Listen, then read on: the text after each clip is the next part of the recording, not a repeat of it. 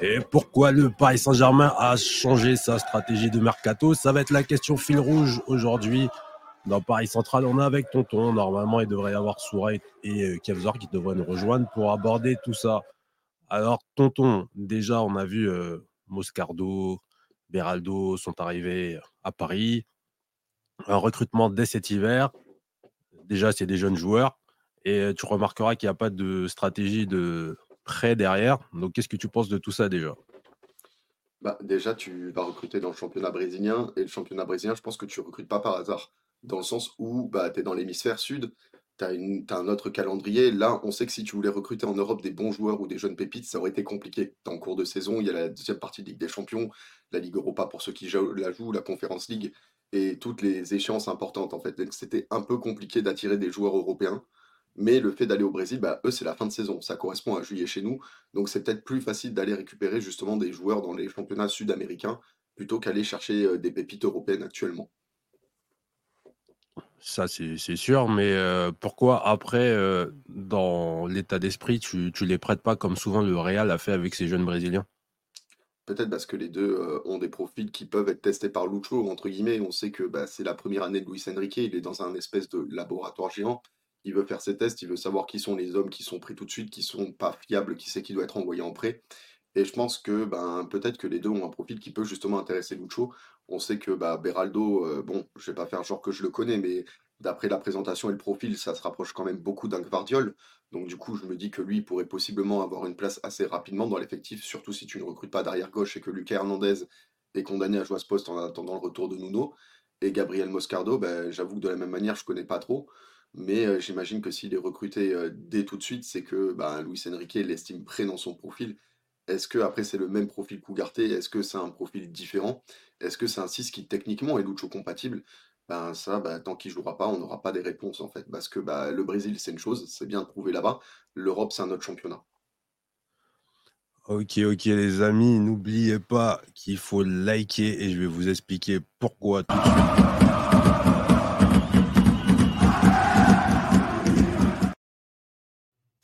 Regardez notre ami tonton, on ne voit plus son radiateur. Regardez, ouais, regardez ce qu'on arrive à faire quand vous likez, que la, chaîne se développe. Donc c'est très important. Continuez à liker, surtout abonnez-vous.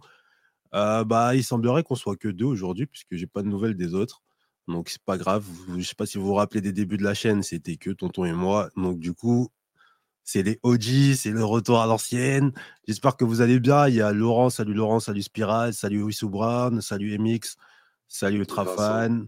Et Spira qui te dit super le fond. Bah, je, vais lui, je vais lui faire quelque chose d'encore mieux là, parce que là, il s'est mis au stade. Là, je vais lui faire une sorte de pièce euh, fictive et tout. Pas de souci, on verra ça petit à petit. Petit à petit, on va euh, améliorer le matos, bien entendu. Euh, du coup, on devait parler du sujet un peu chaud aussi de, de la semaine. Il y a l'histoire de Kylian Mbappé qui. On est quoi le 30 Ah oui, dans deux jours, il est, il est libre de signer où il veut. Euh, moi, j'ai une question, c'est que je sais pas si tu te rappelles la dernière fois que Kylian Mbappé devait prolonger ou partir. Est-ce que si tu te remets à cette époque-là, maintenant, est-ce que c'est aussi grave que la dernière fois? Parce que moi, personnellement, la dernière fois, j'avoue que j'avais un peu peur. Je me disais, mais non, mais s'il va partir, euh, le club, il est archi mal organisé derrière, qu'est-ce qu'on va faire? Et là, je ne dis pas que je sous-estime le talent de Kylian Mbappé, bien évidemment. Mais j'ai l'impression que c'est moins grave que la dernière fois parce que tu as, d'autres solutions à côté.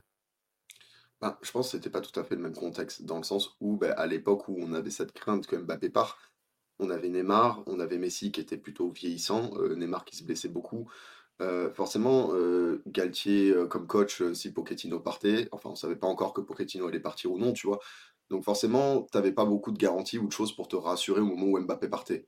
Là, je te dis pas qu'il faut qu'Mbappé parte et qu'on est rassuré, mais le contexte a quand même beaucoup changé. Tu as un nouveau coach et un coach qui a une philosophie, une identité de jeu qui est plutôt claire et dans laquelle euh, Kylian Mbappé peut-être n'est pas forcément euh, le joueur le plus compatible pour. Et je me dis que si Mbappé part, et moi je vois comme ça, ça reste mon avis, je vais dire la même chose qu'il y a deux ans, et ça ne veut pas dire que j'ai raison, mais moi je pense que Mbappé il a fait 7 ans au club cette saison, c'est immense dans la carrière d'un joueur. Hein. Je vous rappelle que les grandes légendes du Paris Saint-Germain, comme Rai par exemple, ne sont pas restés aussi longtemps, Paoletta, Ronaldinho, enfin beaucoup de joueurs qu'on estime être des légendes du PSG ne sont pas restés aussi longtemps qu'Mbappé. Et vu l'âge auquel il arrive, bah, je pense que justement, euh, Mbappé, là, il est au tournant de sa carrière et moi, je le vois partir libre en fin de saison. Après, ça n'engage que moi. Ça ne veut pas dire que j'ai forcément raison. Mais je pense qu'il partira, mais ce sera moins dramatique qu'il y a deux ans parce que le club a quand même beaucoup changé c'est beaucoup mieux réorganisé quand même euh, depuis la dernière prolongation de Kylian. Euh, pour ceux qui sont inquiets suite à la déclaration de Tonton, sachez qu'il était aussi pessimiste sur la dernière fois qu'il prolonge. Donc, euh, Ah oui, non, les... Tonton est quelqu'un de pessimiste, donc paniquez pas. Euh, juste avant de donner la parole à Soura, il y a Loïc qui nous rappelle une de nos anciennes euh, problématiques, qui est actuellement en train de faire la fête sur un bateau. Ah, heureusement qu'il est parti. T'aurais imaginé une blessure, une blessure les croisés, plus il part en bateau en décembre, bah, le club il aurait été en feu. Il aurait été en feu, ça aurait été n'importe quoi. Euh, Soura, bon, tu as raté le, le premier sujet, il fallait arriver à l'heure. Le deuxième, c'est Mbappé n'a toujours pas prolongé. Est-ce que pour toi, c'est aussi grave que la dernière fois en 2021-2022, je crois, ouais, c'est ça. Ou est-ce que pour toi, c'est pareil, ce sera aussi dramatique? Euh, bah déjà salut tout le monde. Je pense pas que ce sera tout autant dramatique si jamais euh, Kylian Mbappé venait à partir parce que en 2021-2022 on n'avait vraiment aucun projet. Le club ne savait pas du tout où aller et qu'est-ce qu'il fallait faire avec avec le, le Kylian Mbappé, sachant qu'ils avaient prolongé Neymar, donc ils estimaient que le projet allait continuer avec le Brésilien et le Français. Là aujourd'hui ils se sont un peu rendus compte de l'importance que pouvait avoir un, un Kylian Mbappé au sein du Paris Saint-Germain et qu'ils voulaient, même si c'est pas forcément la, la meilleure des choses à faire construire autour euh, du, du, génie français. Après, moi, je pense, ça c'est mon avis aussi. Moi, je pense pas que Kylian Mbappé va partir. Je pense que c'est un peu ce qui s'est passé comme euh, comme Marco Verratti, il a loupé le train du, du départ euh, unique, on va dire, pour euh, pouvoir quitter le Paris Saint-Germain. Et et au vu de, de, de l'importance et de la grandeur qu'il a au Paris Saint-Germain, et dont je suis peut-être pas sûr que le Real pourra lui donner la, la même chose, bien j'ai, je le vois bien rester au Paris Saint-Germain encore très longtemps parce qu'il y a ces, euh, ces petites, euh, il peut avoir son pouvoir qu'il a au Paris Saint-Germain. Je ne sais pas si d'autres clubs peuvent lui donner, euh, même si le Real c'est quand même un petit peu plié en 2-3 ou 2 tiers, on va dire, parce que ils lui ont quand même euh, accordé des choses euh, quand même CR7 n'a pas eu euh, au Real Madrid. Donc franchement, je, pense qu'il peut encore rester au Paris Saint-Germain. Après, s'il part, c'est pas grave. Hein. On sera là avant, on sera là après lui. Ah, c'est un, une bon commentaire qui nous fait MX. Euh, il, a dit que Bellingham a déjà un plus gros statut que lui au Real. Là, la dernière fois, quand il partait, c'était pour prendre la succession de Benzema euh, sur le moyen terme. Euh, là, on est d'accord qu'en ce moment, la star du Real, c'est Jude Bellingham. Est-ce qu'il pourrait. euh, Enfin, oui et non, oui et non. En fait, euh, techniquement, c'est plus une emblème. Bon, on va pas parler du Real. Bref, tout ça pour dire que tout ça pour dire que, bah voilà, je me suis perdu dans mon raisonnement avec vos bêtises. Tout ça pour dire que, ouais, peut-être que Bellingham va peut-être jouer sur la décision de Kylian. Est-ce que là, Bien maintenant, il va plus aller en tant que sauveur, puisque le sauveur, il est déjà là et il fait gagner des trois points au Real tous les week-ends Il n'y a pas de sauveur. Je suis désolé, Bellingham, il est faux neuf par définition Real parce qu'il n'y a pas de vrai neuf. Je veux dire, Rossellou, il n'est pas au niveau pour être titulaire au Real Madrid avec tout le respect que j'ai pour lui. Brahim Diaz n'est pas un neuf. Vinicius n'est pas un neuf. Rodrigo n'est pas un neuf. En fait, Bellingham, c'est un milieu offensif à la base. Donc oui, il peut jouer éventuellement faux neuf. Mais en fait, si il performe autant, Bellingham, c'est parce qu'il n'y a pas de neuf. C'est un peu de la même manière que quand Danilo performait comme meilleur défenseur central du PSG, c'était pas normal. De la même manière que Conor Gallagher performe cette saison comme le meilleur milieu de Chelsea, ce n'est pas normal. Moi, ce que j'en pense, c'est que vu le profil de Bellingham et celui de Mbappé, si Mbappé rejoint le Real, c'est Bellingham qui va lui distribuer du caviar. Surtout que Modric s'approche de la retraite, que Kroos, euh, même s'il prolonge, on va pas se mentir, c'est plus le Kroos de 2014 ni de 2018. Moi, je pense que justement, au contraire, c'est des joueurs qui risquent d'être plus complémentaires qu'opposables pour le coup Bellingham et Mbappé. C'est juste que Bellingham, il surperforme parce qu'il doit jouer un cran plus haut que ce qu'il a d'habitude. Euh, toi, Sora, tu es d'accord? Est-ce que tu penses que le dossier Bellingham peut jouer sur le dossier Mbappé ou rien à voir? Non, pour moi, il n'y a, y a aucun joueur qui peut jouer sur le dossier. La seule chose qui pouvait jouer, on va dire, entre guillemets, c'est que le fait que tu aies donné euh, le numéro 7 à Vinicius et que ça pouvait faire une histoire de storytelling. Mais euh, bon, bah, vu que le numéro 9, il vient de se libérer, euh, que tu l'as pas donné à Rosselló, même si tu l'as recruté, Ben, pour le coup, euh, je pense que Florentino Pérez, il va, il va vouloir tenter encore une fois de le recruter. Si jamais Luka Modric ne prolonge pas, tu lui donnes le, le numéro 10 comme, comme a pensé Tonton. Bah là, euh, là c'est plus du storytelling. Là, même, je pense que même Akira Toriyama, il n'aura pas fait mieux dans sa carrière. Donc euh, pour le coup, je pense que c'est juste à Kylian Mbappé de savoir cohabiter avec d'autres stars. Parce que si c'est pour nous faire la même chose qu'à l'Euro 2021, bon après nous on s'en fout, il sera plus au Paris Saint-Germain. Donc ça c'est pas mon problème. Mais s'il fait la même chose qu'à l'Euro 2021, moi je donne pas cher de sa carrière. Ah, il y a, c'est pas le sujet, mais euh, on va essayer de faire une petite réponse vite fait à Spiral 20. Euh, il, il nous dit il faudra le remplacer. Euh, j'ai vu un truc justement tout à Je crois que c'était hier sur Twitter. Il y a un mec qui dit. Euh, Raphaël Léo. Ouais, il dit. Euh, comment dire ça? C'est le seul, c'est le seul qui peut remplacer Mbappé. Et quand je vois les cités et tout ça, je vois tout le monde dire, même la saison la plus dégueulasse actuelle de Mbappé, elle est des années-lumière au-dessus de celle de Léao. Donc, euh, comment tu peux remplacer ce mec-là l'année prochaine? Je t'écoute, tonton. Bah, pour moi, en fait, c'est une erreur. Chercher à remplacer Mbappé, euh, Ouais, tu peux chercher un ou deux ou trois. On en avait parlé en fait il y a deux ans. Si tu veux remplacer Mbappé, il faut que tu recrutes deux joueurs en fait. Il faut que tu en recrutes un qui est son profil dynamiteur et un qui est son profil buteur. En fait, faut pas chercher à remplacer Mbappé. Faut pas. Parce que est-ce que actuellement il est complètement nécessaire dans le système de jeu de Luis Enrique? Non. Il est là pour mettre des buts et il les met, il n'y a pas de problème, c'est le meilleur buteur du PSG cette saison. Mais en revanche, dans le jeu, j'aime moins ce Mbappé que d'autres Mbappé que j'ai vus sur d'autres saisons du PSG. Pour moi, en fait, c'est si Mbappé part, faut pas chercher à le remplacer. faut chercher tout simplement à compléter et équilibrer l'équipe pour qu'elle corresponde à ce que cherche le coach. Chercher à remplacer Mbappé, pour moi, c'est la plus grosse bêtise à faire. Et encore plus si tu vas derrière chercher une superstar que tu vas. Voilà, il y en a un, il s'appelle Bradley, il a pris le numéro 29. Je vous laisse deviner qui avait le numéro 29 à son arrivée avant lui. Réfléchissez deux secondes, ça va vous revenir. Moi, je pense qu'on a des joueurs à développer en fait dans cette équipe et que déjà on est surchargé dans l'attaque. On est déjà surchargé. Donc si Mbappé part, faut pas chercher à le remplacer faut plus chercher à compléter cette équipe, en fait, pour une fois pour toutes. c'est ça, c'est là où je suis d'accord avec toi, parce que là, déjà, tu as côté qualité, qualité niveau, je suis d'accord qu'ils sont en dessous. Mais là, tu as, Bradley Barcola qui peut jouer lié gauche. As et tu as, Xavi Simons, surtout. Tu as Xavi Simons qui revient l'année prochaine, qui peut jouer soit milieu, soit, soit ailier. Je ne dis pas qu'ils sont, ils sont en mesure de remplacer Mbappé, mais comme il a dit tonton, si tu rééquilibres l'équipe et que tu remplaces Mbappé avec un gros 8 et un 9 pur, je sais pas comment vous expliquer. Des fois, il y a des joueurs qui sont tellement plus forts que d'autres, mais tu prends deux joueurs qui sont plus complémentaires. Euh, ton équipe peut aller mieux qu'avec ce joueur-là, même si c'est le joueur le plus, le plus fort du monde. Le, football, ça reste un sport collectif. Bah, Donc, si jamais il part, moi, moi je suis d'accord qu'il ne faut pas aller chercher le top 1 ailier euh, du monde, mais il faut profiter, euh, entre guillemets, profiter, même si ce n'est pas le bon mot, pour rééquilibrer ton équipe, avoir un 8 de haute qualité, type Guimarães ou type même un Paqueta, des, des, des, joueurs au milieu de terrain. Et là, tu profites pour vraiment rééquilibrer. Et derrière ça, ils te font un neuf parce que là, pour l'instant, c'est vrai qu'on n'a pas de neuf. Je t'écoute, Sora, par rapport à ça. Bah, ce serait, pour le coup, c'est une erreur d'aller chercher le remplacer. Il y en avait un qui l'avait dit, c'est comme avec le Barça, avec Neymar. Tu as mis 400 millions pour remplacer un joueur. Finalement, bon, bah, finalement, tu te retrouves avec une dette à un milliard. Mais pour le coup, tu as des joueurs tu, il y a Luis Enrique aussi qui pourra, euh, bah, il pourra essayer de s'adapter et de varier. Tu sais pas si l'année prochaine il décide de passer euh, en 3-5-2, bah là tu n'auras pas forcément le besoin d'avoir euh, un, un ailier et c'est pas forcément, il n'y a pas forcément le besoin de, chercher un, un remplaçant poste pour poste. Parce que, par exemple, ce qu'a fait Liverpool, ils n'ont pas remplacé Sadio Mané, ils ont cherché un concurrent à lui qui est Luis Diaz.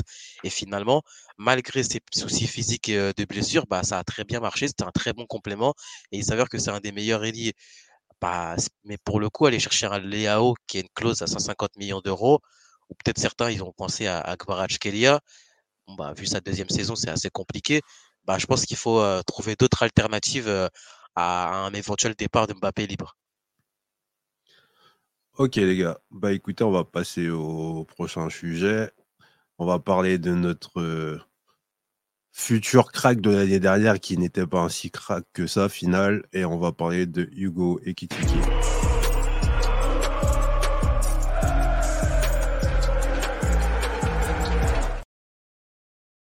Bon, Hugo, on va l'appeler Hugo. Ekitiki est sur le départ. Euh, on nous parle d'un joueur qui est atteint mentalement, qui est finalement prêt à faire des efforts financiers comparé à, cet été où il voulait absolument garder son salaire. Donc en évoquant cette chose, le fait qu'il voulait absolument, je tiens à préciser, garder son salaire pour partir euh, cet été, est-ce que finalement la situation dans laquelle on est, c'est la faute du joueur ou du club? Parce que peut-être que le joueur ne serait pas dans cette situation euh, s'il avait accepté de baisser son salaire et aller d'autres endroits, parce que tout le monde parle de Francfort H24, euh, mais il y avait d'autres personnes qui étaient prêts à le prendre, mais pas à ce salaire-là. Monsieur n'a pas voulu par rapport à son salaire. Et du côté du club, il y a, un côté euh, blacklisté, un côté vas-y, on te met dans un coin et on ne te calcule plus, qui est pas forcément une meilleure gestion de, joueurs qu'on peut voir. Donc, tonton, pour toi, est-ce que c'est la faute du club ou la faute du joueur? Bah, le club, enfin, je suis désolé, Nix, hein, là, je vais poser une question à tous ceux qui sont dans le chat. Euh, vous, demain, là, votre boulot, là, on vous dit, euh, vous avez intérêt à dégager pour aller travailler dans un autre taf qui est moins bien payé? Vous y allez en courant ou vous faites chez votre employeur et vous restez euh, dans votre emploi et vous cherchez à garder le salaire? Bah, Non, mais tonton, tonton, là, je suis d'accord. Non, mais je suis d'accord avec toi là, mais pourquoi six mois après, du coup, il accepte? Mais, non, mais ce que je veux dire par là, c'est Hugo Ekitike, à un moment, c'est pas lui qui a supplié le PSG de le recruter il y a un peu plus d'un an c'est le club qui est venu le chercher. Il y a eu une option d'achat, il y a eu un moment, tu as des négociations. Et si tu n'es pas capable de négocier correctement un jeune joueur qui joue à Reims, hein, parce que c'est le cas, c'est pas comme si tu avais la concurrence de l'Europe entière au moment où tu le recrutes en plus et que c'est un joueur qui euh, touche un salaire euh, démesuré. Bah, à un moment, je suis désolé, c'est la faute du club. C'est qui qui a négocié son salaire? C'est lui. Si le salaire était trop haut pour le club au moment où tu recrutes Hugo Ekitike, tu lui dis bah non, ça ne me va pas, je ne te donne pas ce salaire. Donc, à un moment, tu as des négociations. Si tu es une bille en négociation, ben, c'est ta faute. C'est pas la faute du joueur. Parce que le joueur, c'est normal, il essaiera toujours de chercher ce qui lui arrange le plus. Donc, en fait, on va reprocher à un joueur de vouloir garder un niveau de vie qui est confortable, d'avoir un salaire qui est confortable et comment dire, un cadre qui est confortable parce qu'on lui a promis quand il a signé. Bah non, en fait, c'est pas au joueur qu'il faut le reprocher, c'est le club qui a joué, mais vraiment très très mal. Et s'il y a un mec à gronder, ben, c'est Nasser El Khelaifi. Parce que, attends, tu encaisses, tu, vois le transfert de Colomboigny et tu forces avec ce transfert jusqu'à la dernière seconde du mercato, alors que tu n'as aucune solution de repli pour Hugo Ekitike. Donc tu as un joueur supplémentaire avec un salaire supplémentaire qui ne te sert à rien dans ton effectif, hein, parce que c'est complètement le cas. C'est juste du. C'est un point mort avec tout le respect que j'ai pour Hugo Ekitike, il est là juste pour rien. Il fait des séances d'entraînement, lui manque de respect, il n'est pas convoqué au match, il touche juste son salaire. Bah ouais, tu m'étonnes qu'au début, il essaie de le toucher, et puis à un moment, il tape une dépression parce qu'il voit qu'il est footballeur et qu'il peut même pas jouer au foot. même pour les entraînements, il est à peine convoqué avec la une, parce qu'on fait le strict minimum avec lui, comme on a fait avec Ben Arfa et Rabiot avant lui. Ben, moi, je ne lui reprocherai pas lui. Moi, je le reproche au club. C'est eux qui ont géré ça comme des caves si Hugo Ekitike il a une offre intéressante euh, cet hiver et que, bah, que ce soit en prêt ou en transfert euh, sec, bah, je lui conseille d'y aller histoire d'avoir du temps de jeu et relancer sa carrière. Mais euh, pour nous, chez nous, en tout cas, ça a l'air un peu grillé. quoi. Soura, on a vu que Tonton a beaucoup chargé le club. Bah moi, j'ai une autre perspective aussi en dehors de ça, parce que c'est facile de dire que c'est le club quand tu dis aux joueurs clairement l'été dernier que tu fais pas partie des plans, que tu vas pas jouer. Donc là, c'est soit tu prends ton salaire et tu joues pas, soit en fait tu réduis ton salaire et, tu t'en vas. Donc en fait, le club pour moi n'a pas emprisonné Hugo Ekitike. Ce qui arrive à Hugo Ekitike, ça, ça lui a été dit avant. Il a décidé de rester et d'assumer les conséquences. Moi, je veux bien qu'au niveau du recrutement, tonton, il a raison, le club, il a mal géré les choses. Mais c'est trop facile de dédouaner les joueurs. Le joueur, on lui a dit clairement, tu fais pas partie des plans du, du, coach. Donc tu peux rester et toucher ton argent. Après, ça sert à rien de faire la victime, de dire qu'on me calcule pas, puisqu'on t'a, prévenu. On t'a dit, tu vas pas jouer. Donc, est-ce que pour toi, c'est à 100% aussi la faute du, club? Bah oui, quand même, parce que c'est quand qu'on lui a dit que, que tu faisais plus partie des plans, parce qu'il a fait la préparation, il a joué titulaire, euh, il a marqué. En plus de ça, sa préparation, elle était bonne. Malheureusement, tu t'en mets les tu te mets les, tu te prends les pieds dans le plat parce que quand tu te dis ah moi ah, j'ai Gonzalo Ramos ah bah non attends attends Campos on va rajouter Colomwani tiens. Ah on a ah, on a un autre attaquant dans l'équipe. Bah t'inquiète on va essayer de le refourguer euh, à l'Eintracht en échange. Sauf que Ekitike c'est pas un mec débile euh, il va pas aller à l'Eintracht Frankfurt comme ça. Il y avait Crystal Palace. Qu'est-ce qu'il va aller foutre à Crystal Palace en première ligue dans une équipe qui n'est même pas capable de faire top 10 depuis X saisons? Euh, il faut il y avait il y avait Newcastle qui là pour le coup est revenu un petit peu à la charge, mais cet hiver. Donc le mercato, il leur mercato était déjà terminé, ils avaient fait leur recrue. Donc pour le coup, Ekitike, à la base des bases, moi je et certain qu'il devait faire partie de la rotation jusqu'à ce qu'on lui dise, bah non, il y aura Colomwani, donc mon pote, soit on te prête dans un autre club, soit tu vas autre part. Il y a un Olympique lyonnais, l'Olympique lyonnais, jamais au grand jamais ne pourra mettre 600 000 euros par mois pour un joueur comme lui. Déjà que quand déjà que les supporters ont déjà la rage qu'ils aient mis 400 000 euros pour Tolisso et pour Jérôme Boateng. Donc pour le coup, euh, Hugo Ekitike, il n'avait pas une grande marge de manœuvre. Et en plus de ça, lui, son objectif, c'était de s'imposer au Paris Saint-Germain. Il voulait aller nulle part autre. Il voulait rester au club. Il voulait rester au club. Donc, euh, pour le coup, en plus de ça, quand tu vois la manière dont s'est déroulée la saison, tu te dis, même si pour moi, il n'aurait pas dû jouer, parce que moi, là, il est tôt, il a plus de rythme, il a plus rien du tout, euh, il fait que de s'entraîner. Et c'est pas en t'entraînant que tu vas réussir à retrouver un, bon niveau de jeu. Le mieux, c'est de le laisser partir dans un autre club. Euh, pas forcément de prêt ou quoi que ce soit, on le laisse partir. Là, de toute façon, vu qu'il a vu qu'il n'allait pas jouer, bah, bien entendu qu'il va revoir ses, euh, ses, prétentions salariales à la baisse. Sinon, il aura, il trouvera aucun club. Voilà. Donc, pour le coup, il va pas faire comme une Levin Kurzawa qui va s'accrocher à, son salaire. Lui, au moins, il pense à une carrière de footballeur. Bah, de toute façon, moi, c'est la faute du club. Il y a toujours des, des choses qui sont mal gérées de la part du Paris Saint-Germain et notamment de l'état-major. Ils font des choses bien, comme on l'a vu sur ce mercato-là, mais il y aura toujours un grain de sable qui va être mauvais. Et ce grain de sable, c'est la gestion du Go Ekitike. Ok, bah écoutez, c'est bien de pas être... excuse-moi. Hein. Ouais, mais c'est bien de, de, on n'est pas forcément d'accord, parce que ça crée un débat. Mais voyez, moi j'ai l'impression que Kurzawa, en fait, c'est un mec qui a fait un choix, et je respecte plus le choix de Kurzawa que celui de Ikitike. Parce que Kurzawa, il s'est dit, non, pas dans le sens football et tout. Kurzawa, il a dit, je m'accroche à mon gros salaire, rien à faire si je joue pas. Mais lui, il a pris sa décision d'homme. Là, Ikitike, j'ai l'impression qu'il prend une décision et après il se cache derrière le club, il est méchant. Non, en fait, soit tu, prends ta décision et t'assumes. Qu'est-ce qui différencie Kurzawa d'Alexandre Letellier Pas grand-chose. Leur salaire. Rien. Mais je veux te dire que Kurzawa, Kurzawa, au moins, il est clair. Tu sais que le mec, il est là pour prendre ses 8 millions. Mais parce que Kurzawa, il n'a pas d'ambition dans sa vie. Voilà. Oui, mais Ekitike, moi, je suis désolé, tout ça, avant, avant, avant le début de la saison, ça va être très bien qu'il n'allait pas avoir tant de jeu. Ne serait-ce qu'en dehors de son histoire, on parle juste de l'effectif. Dans l'effectif, clairement, dans la hiérarchie, il est derrière. Il est. Comment? Colo, il arrive le 31 X. on, savait déjà que Colo il arrivait depuis le 15 août. Je vous ai dit qu'il arrivait, c'était en train de. Bref. Euh, il y, avait Colo, euh, il y avait Ramos, il y avait Mbappé, il y avait Barcola. Euh, il, était clairement troisième, quatrième, neuf. Donc déjà, tu peux avoir de l'ambition, mais il faut être réaliste, mon pote. Tu ne pourras pas passer devant Colomani et Gonzalo Ramos et Mbappé en neuf.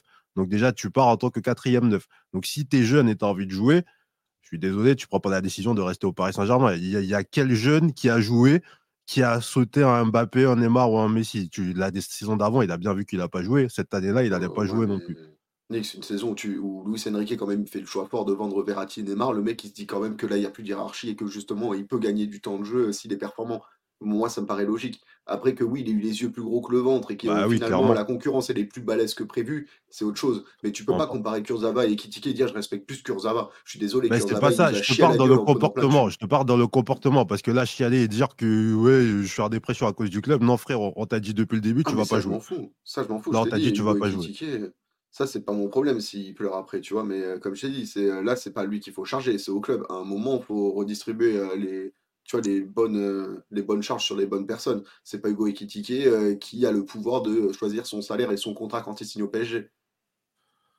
Ouais, merci, Mister. Si c'est le cas, c'est très grave. Hein. est d'accord avec et le petit s'est vu trop beau et déjà l'année dernière. et, l'année dernière, on avait déjà des, des retours qu'à l'entraînement et tout ça, le joueur avait déjà la grosse tête, il se croyait déjà arrivé, etc. Donc, moi, je suis tout à fait d'accord pour dire que le PSG gère mal les choses. Mais il y a des moments, c'est pas 100% de faute. Il y a, bon 60%, 70% de PSG, mais le joueur, il n'est pas tout blanc non plus. Parce que moi, j'ai des trucs. En fait, il y a, y a, des images et il y a des, des, joueurs qui sont protégés que je ne comprendrais pas. Là, on nous dit, parce que Colomani fait une saison qui est pas top, on nous dit, ouais, Kitiki, il aurait été meilleur. Vous vous, vous rappelez pas de la saison dernière, des Kitiki et les matchs pourris qu'il faisait? Et en même temps, je vois, je vois que Colomani, genre tout le monde lui tombe dessus. Et Gonzalo Ramos, c'est oh le pauvre, il est, il est, il est blacklisté. Ils ont, en Ligue 1, ils ont quasiment le même temps de jeu. Il n'y en a pas un qui a prouvé plus que d'autres. Donc, de là à dire que Gonzalo Ramos, le pauvre, et Colomani, ah, vas-y, vous donnez tous les blasts que vous voulez. Moi, je suis pas d'accord. Vous avez des, questions d'image sur les joueurs qui sont pas en rapport avec la réalité. Hugo Ekitike, c'était une merguez l'année dernière, faut le dire, et il n'aurait pas été forcément meilleur cette année. Et en parallèle, Gonzalo Ramos, est autant merguez que Colomani sur le début de saison. Et on verra en deuxième partie de saison qu'est-ce qui va changer ou pas. sans parler de niveau, Nick, c'est une histoire de profil aussi. Le profil de Hugo Ekitike, je suis désolé, mais euh, justement, il correspond plus à celui de Luis Enrique que euh, et Ramos. Dans le sens où Hugo Ekitike, quand il arrive il y a un an, les gens s'attendaient à ce qu'il soit bon de la tête que ce soit un vrai neuf parce qu'il est grand. Mais en vrai, son profil de neuf, on a déjà dit, c'est un faux neuf. Pourquoi, pourquoi Luis Enrique n'a même pas l'option de l'utiliser en fait? C'est ça qui me bah, droit. Parce que c'est un faux neuf, mais euh, en jeu de remise, en jeu de tête, il est pourri. Donc en fait, tu veux faire quoi avec lui? Bah, Il est pourri sous Galtier, mais mec, sous Galtier. Mais mec Non Maintenant, les duels, les duels, on le voyait perdre des duels. Euh, on voyait bien que c'était pas un joueur de tête. On, l'a bien vu, c'est pas Galtier qui fait que Ekitike, c'est pas un joueur de tête. On voyait bien que dans tous les duels aériens, il se faisait manger, que ses remises, il essayait de faire du Kylian Mbappé, essayait de faire des talonnades en remise. Il y en avait une sur quatre qui passait à chaque fois. On l'a vu l'année dernière, c'est pas Galtier qui faisait ça. Non, mais ce que je te dis, c'est les joueurs quand même, que ce soit Vitinha, que ce soit Fabien Ruiz, tu le vois bien cette saison qu'il y a une énorme différence entre Galtier et Luis Enrique à la manière dont ils sont, les joueurs. Donc je te dis juste, Ekitike, on ne l'a même pas essayé dans cette disposition voilà, regarde, Sonny Dolette, il le dit très bien. Il a même joué sur le côté gauche quand il était à Reims, tu vois. Bah c'est pas tout à fait. Il beaucoup sur le côté gauche. Voilà. Donc en soi, tu vois, euh, moi je te dis pas en mode Hugo Ekitike, euh, propagande titulaire devant Randall et, Ramos. attention, je te dis juste, dans cette formation et ce schéma de jeu, en fait, c'est dommage qu'on ne l'ait pas au moins essayé pour voir s'il faisait l'affaire. C'est tout. Et après, s'il fait pas l'affaire, c'est pas grave. On le tège et, tant pis, tu vois. Mais on ne l'a même pas essayé. Tu vois ce que je veux dire? J'avoue, Franck, qu'on va avancer parce que ça fait 10 minutes de débat sur Ekitike. Franchement, ça ne le fait pas. On va parler d'autres choses. parce que c'est trop, n'oubliez pas de liker.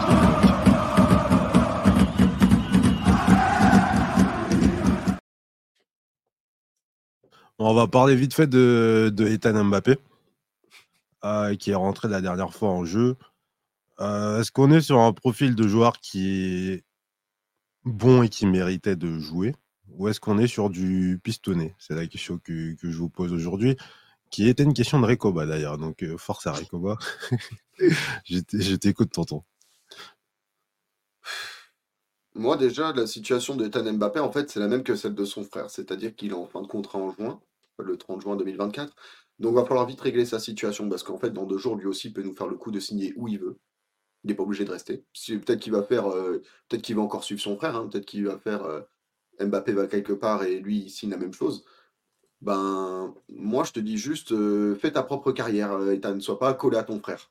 Fais tes choix. Si tu as besoin de jouer au PSG, joue au PSG. Si tu as besoin d'aller autre part, va autre part, mais pas forcément dans le même club. Mais pour le peu que j'ai vu, c'était en prépa. C'est un profil de 6 qui n'a rien à voir avec Ougarté parce que ça a l'air plutôt d'être le mec qui se cale entre les deux défenseurs, euh, qui justement est très collectif et pense aux autres avant de penser à sa gueule. Genre, c'est l'inverse total de son frère. Hein. Le mec, qui joue pied gauche, euh, des collectifs plus que personnels. Euh, il a un poste où vraiment euh, travail de l'ombre, il cherche pas à se mettre en avant. Non, moi, je pense pas qu'il soit tant pistonné que ça. Moi, je pense que il a un niveau qui est correct par rapport à son âge. Il est intéressant. Cependant, le fait qu'il ait son nom, bah forcément, on lui rentre dedans. Le fait qu'il ait son nom, on va attendre des choses de lui tu vois, euh, genre, euh, quand je vois écrit Pistonné et tout, je pense que c'est un peu de la même manière que quand il y a eu les fils de Zidane. Bah, le fait qu'ils portent le nom, on va les faire chier, tu vois. Et je te dis juste, ben, la situation contractuelle de Ethan Mbappé n'est pas claire. Donc moi, tant que sa situation contractuelle n'est pas claire, ben, je le laisse avec les jeunes. Tout simplement. Parce que si tu commences à lui donner de l'importance et que effectivement il a le niveau pour être en équipe première et que ce soit effectivement peut-être même un crack, ben là en fait ce que tu fais c'est que tu exposes aux yeux du monde entier un mec qui est libre de tout contrat dans six mois, un crack, et qui du coup euh, pourra s'imposer dans le monde entier. Et en fait, le monde entier se dira pourquoi aller chercher un 6 de haut niveau Ethan Mbappé est libre en juin? Voilà. Et étant donné que l'agent de Ethan Mbappé, c'est le même que son grand frère, c'est-à-dire sa maman. Sa mère et euh, l'avocate. Voilà. Exactement. Euh, ouais, ça va être sympa le dossier de gérer les deux contrats des deux frères Mbappé, comment j'ai absolument pas hâte. Après, en je pense que, Je pense que pour le coup, j'ai l'impression qu'Kylian Mbappé, il y a, il y a cette, cette volonté de se détacher euh, de son frère. Et pour le coup, sur sa, il a rien à voir. ouais, ils ont rien à voir. Et je pense que même pour sa situation, sur sa situation contractuelle, en vrai, je m'en fais pas trop. Je m'inquiète pas trop par rapport à, par rapport à Mbappé. Et après, par rapport au piston, si franchement, un entraîneur comme Luis Enrique, qu'est-ce qu'il a à faire de pistonner un joueur? S'il l'a fait jouer, c'est qu'il a une, c'est qu'il, vu son niveau, il sait ce qu'il vaut euh, à l'entraînement, parce qu'il s'entraîne avec les pros de, de temps en temps. Et donc voilà. Alors certes, voilà, on va dire c'est que que la, qu'il y ait l'argument que c'est un cadeau pour euh, pour Kylian Mbappé, ok, pas de souci, pourquoi pas. Mais euh, il a un bon niveau, ça, je pense que c'est faisable, parce que bon, ah, t'es pas en U19 à 17 ans. Tu fais, t'es pas en U19 national à 17 ans, qui est un des plus gros niveaux, si on enlève le niveau professionnel. C'est que tu as un certain niveau. Bon, bah, le, le père, la- le père Mbappé est bien loti, lui, pour le coup. Mais tu as un vrai niveau si tu es en U19 national, surtout à 17 piges. Maintenant qu'on parle de, de, de piston, de, de favoritisme, franchement, ça va vraiment pas aider sa carrière. hein. C'est au bout d'un moment, euh, le mec, c'est un gamin. Euh, c'était comme Warren Zaïre-Emery, faut pas lui mettre trop de pression. Moi, pour le coup, je le laisserai en U19 pour qu'il continue de, de mûrir et de, et de progresser, un peu comme euh, Serif Naga au poste de latéral gauche, qui lui a l'air aussi d'être assez travailleur et, et travailler un peu dans l'ombre euh, à parler avec, euh, en plus des entraînements. Mais pour moi, euh, ouais, Mbappé, je pense qu'il y a un, il y a un coup à faire. Il y a, il y a quelque chose à faire avec lui. Tu as, pris bon coach pour pouvoir le, le développer. Donc, euh, moi, je suis pas inquiet euh, sur le fait qu'il va partir ou non. Je pense qu'il il va rester. Euh, il faut vraiment bien surveiller sa situation contractuelle. Notamment, ça c'est important parce que bah, après demain, euh, on n'est pas à l'abri que Kylian Mbappé vienne nous dire bon bah je me casse les gars, adios. Mais oui, comme comme l'a dit Jackson, il a du potentiel. Faut juste le laisser tranquillement dans l'ombre, pas lui prendre la tête, le laisser affronter la GIA de en U19 euh, à, à 14h le dimanche et lui donner un petit peu de temps de jeu par-ci par-là, un peu comme ce qui avait été fait pour pour Garbi, qui avait mal été fait par Pochettino, mais lui donner un peu de temps de jeu et même pourquoi pas le match en Coupe de France. Ah, si tu le fais jouer titulaire ou tu lui donnes 60 minutes, c'est parfait. D'accord. Mais je m'excuse d'avance pour nos auditeurs, ceux qui n'aiment pas ce sujet, parce qu'on en a parlé tout l'été et je sais que vous en avez marre. Mais je n'y peux rien, c'est revenu dans la presse, donc on va reparler de ce joueur parce qu'il le faut, parce qu'on traite de l'actualité du Paris Saint-Germain.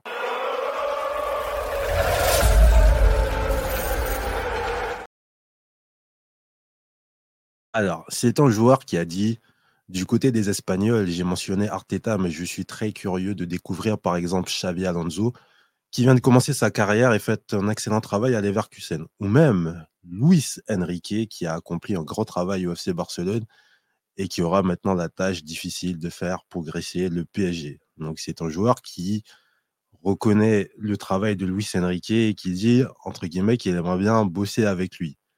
Donc ce joueur, c'est pour ceux qui l'ont deviné, Derek Signot, tu as bien deviné, c'est bien Bernardo Silva. Euh, du coup, l'année dernière, le joueur a prolongé avec une clause obligatoire. On sait que notre directeur sportif, il est obsédé par ce joueur depuis deux ans, qu'il est sûr à 99% qu'il va venir parce qu'il y aurait peut-être l'option Barça, mais on sait très bien que ces gens-là, ils n'ont pas d'argent, donc ça, ça sert à rien de parler d'eux. Euh, on peut dire que c'est à 99% le joueur il sera là, puisqu'il y a City peut plus le bloquer, le joueur a envie de partir de City et on est quasi le seul club qui peut l'acheter. Ma question maintenant, c'est la saison dernière, l'été dernier, c'était une bonne idée? Est-ce que cet été, avec l'année qu'on a perdu encore, est-ce que c'est toujours une bonne idée de le prendre euh, au mercato? Je t'écoute, tonton. Bah, totalement. euh, on parle d'un joueur euh, très très polyvalent. Il peut jouer sur l'aile droite dans le 4-3-3 de Luis Enrique. Il peut jouer au milieu dans le 4-3-3. Il peut être numéro 10 en soutien d'un attaquant. il peut être dans le double pivot dans un 4-2-3-1. euh. Non, bien sûr, totalement. Je veux dire, en plus, pour moi, l'avantage, c'est qu'avec un retour de Xavi Simons, c'est que les deux peuvent, entre guillemets, remplir les mêmes tâches, mais à un côté opposé du terrain, où Xavi Simons serait sur le côté gauche en tant que droitier et Bernardo Silva sur le côté droit en tant que gaucher. Et excusez-moi, surtout, moi, il y a un petit truc qui me hype. Le petit trio Hakimi, Bernardo Silva, Ousmane Dembélé sur le côté droit, je signe tous les jours, mais vraiment dès demain. Je demande où est-ce que se trouve le contrat pour le faire. C'est un joueur que j'aime de très longue date, Bernardo Silva, et je pense que vraiment, on ne peut pas vraiment se passer de son expérience, de son haut niveau. Il a joué sous Pep Guardiola pendant de très nombreuses années. Il a été complètement façonné par lui, tu vois. Et même, il a une expérience qu'il pourra transmettre aux autres milieux de terrain de cette équipe, en fait, tu vois? C'est pas comme si on pouvait se permettre, heu, de se dire: «Bah non, heu, Bernardo Silva, heu, surtout pas à son âge. Après tout, on a Fabien Ruiz, on a Vitinha, on a heu, pourquoi prendre Bernardo Silva, hein?» qui sommes-nous, pour se permettre de prendre Bernardo Silva? Non, à un moment, il faut être sérieux les mecs. Je veux dire, on veut des top joueurs. Bah, lui, je te dis pas qu'il sera top jusqu'à 39-40 ans, on n'en a aucune certitude. Mais, heu, je pense que pour apporter justement, bah, plus d'expérience à ce milieu et plus de haut niveau, bah, notamment pour aider à développer un petit Vitinha, par exemple, ben, Bernardo Silva sera utile. Même pour Warren Zaïre-Emery, s'entraîner tous les jours avec Bernardo Silva, ce sera pas la même chose que s'entraîner avec Fabien Ruiz, avec tout le respect que j'ai pour lui. Donc, heu, je pense que tout simplement, tu as gagné à ramener un joueur comme ça. Surtout qu'un Ousmane Dembélé, on va pas se mentir, il se blesse beaucoup. Pour l'instant, on touche du bois, mais tu jamais à l'abri qu'il se blesse. Et si Ousmane Dembélé se blesse, ben, je pense que tu seras très, très, très content de récupérer un Bernardo Silva qui peut en plus jouer, heu, au poste de Ousmane en son absence, qui peut jouer au milieu.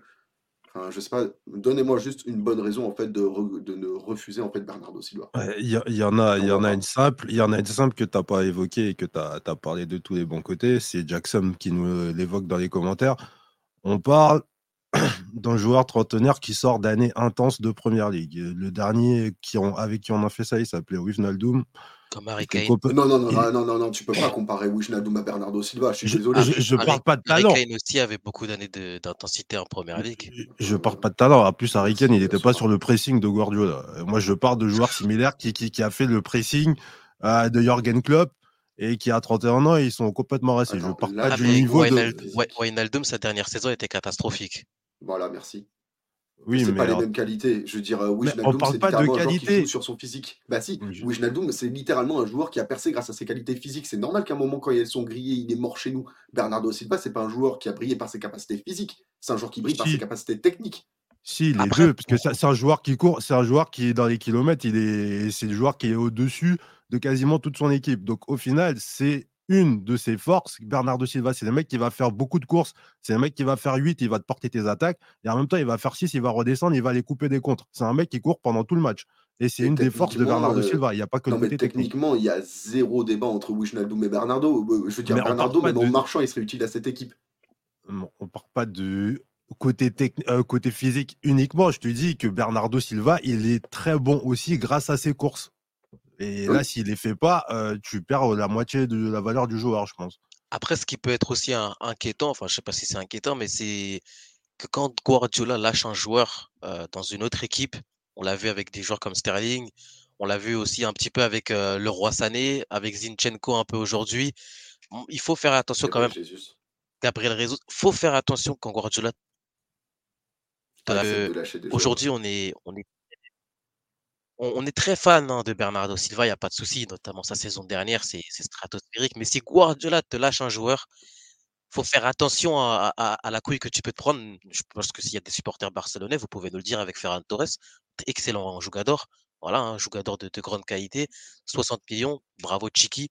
Mais en tout cas, si Guardiola te lâche un joueur, parce que s'il l'a conservé la saison dernière, il est pas fou, hein. S'il l'a conservé la saison dernière et qu'il a été obligé de lui coller une clause parce que bon, c'est OK, je t'ai promis que tu allais partir, donc tu vas partir. Je pense que le seul qui peut peut-être un peu «briser» entre guillemets cette malédiction, c'est peut-être Bernardo Silva. Tout en sachant en plus de ça, qu'on n'est plus dans ce contexte avec des stars, avec Messi, avec Neymar, te dis: «Est-ce qu'il va vraiment réussir à bien s'incorporer?»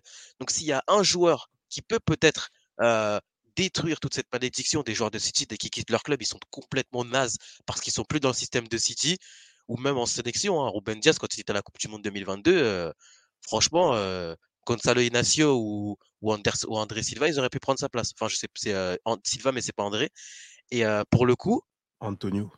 Antonio, voilà, merci, Antonio. Mais pour le coup, heu, Bernardo Silva, là, tu peux aussi avoir cet espoir de dire qu'il peut quand même performer autre part qu'à Manchester City et heu, faire du bien au Paris Saint-Germain parce que bon, heu, l'âge, moi franchement, heu, le remplaçant de Bernardo ouais, Phil Foden, un coup il est à gauche, un coup il est à droite, un coup il est 9, un coup il est 8, heu, sachons déjà, sachons ce qui où il sait jouer et après on verra si c'est le remplaçant. Mais pour Bernardo, il est pas trop vieux, il est dans la force de l'âge, il est peut-être dans ses meilleures années, on l'a vu la saison dernière. Il va être dans un championnat, même s'il y a quand même physique même si physiquement ça s'est grandement amélioré, le rythme ne sera pas le même, donc ça va peut-être aussi l'aider à heu, va pouvoir continuer sur beaucoup d'années, puisque bon, on a eu des milieux comme des Thiago Motta qui ont réussi à tenir sur la durée en Ligue 1, même si c'était pas le même championnat, mais ils, ils ont quand même réussi à durer. Et surtout, tu n'as plus un prof de sport sur ton banc. Ça aussi, c'est quand même quelque chose d'assez important et qui change la donne. Parce que bon, Bernardo Silva ou Galtier, oula, les cauchemars arrivent. Euh, je voulais juste répondre à Yaya euh, qui nous dit pourquoi on part toujours de course d'intensité, pourquoi on part jamais de technique. C'est un truc de ouf le football le actuel. Bah, voilà. Parce que on n'est plus en 2009 et tu vois bien que le FC Barcelone a les joueurs les plus techniques du monde et du coup ils, se ils prennent des 8-2 face au Bayern. Parce que pourquoi? L'intensité, monsieur. C'est l'intensité, c'est les courses. Tu peux avoir toute la technique que tu veux. Si tu fais pas les courses en 2023, 2024, tu vas perdre. Euh, Sora le remplaçant de c'est Phil Foden. Ok. Euh, bah écoutez, je pense qu'on a fait le tour du dossier Silva. Je ne vois pas dans les commentaires. Euh, il y a Vincent qui nous dit que ce serait plus Dembélé qui serait, qui serait en danger s'il venait. Mais je sais pas. Je, ne suis pas sûr de ça. Hein. Moi, je pense qu'il serait plus au milieu de terrain. Bah, il sera au milieu. Enfin, je vois pas pourquoi tu te séparerais de ton élément. Ouais, il peut tout faire, mais pourquoi se pas Pourquoi décider de mettre sous concurrence Dembélé, qui est tout simplement monstrueux sur ce début de saison, qui est le seul gros dynamiteur qui élimine, qui va en duel, et surtout qui a la seule connexion avec son latéral droit.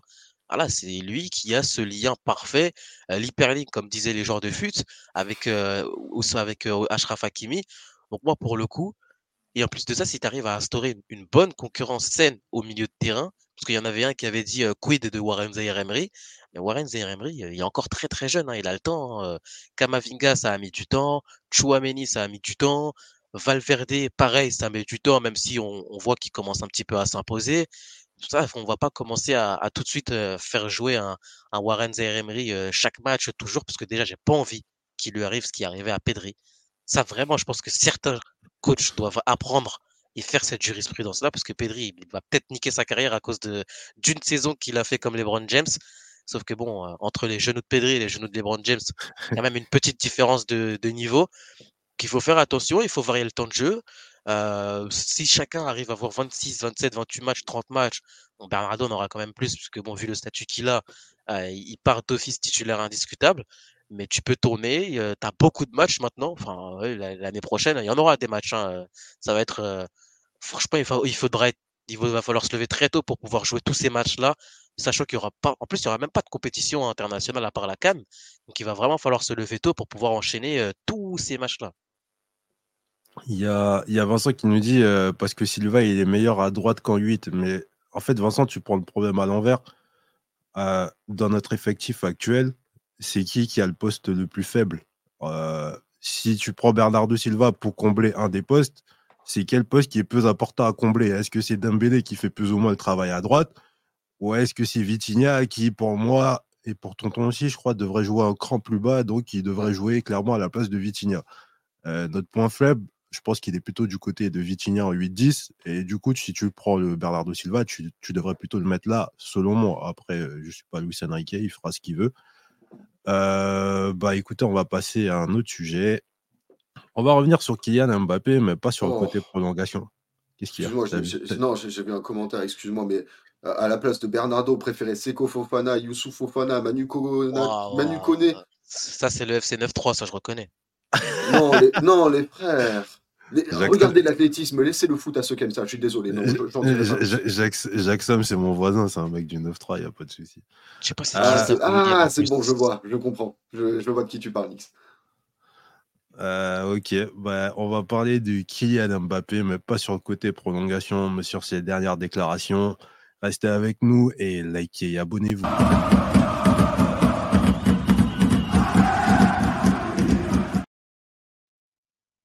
Euh, Kylian Mbappé a dit cette semaine Si j'ai du pouvoir aujourd'hui, les gens le considèrent, parfois même ils le surconsidèrent, parce qu'on pense que c'est moi qui fais tout, moi qui fais l'équipe, moi qui dis qui doit faire quoi. Quand bien même j'adore être investi et engagé, la base de tout, c'est que je suis joueur de foot. Il ne faut jamais se méprendre sur ce que je suis. Les gars, j'ai une question.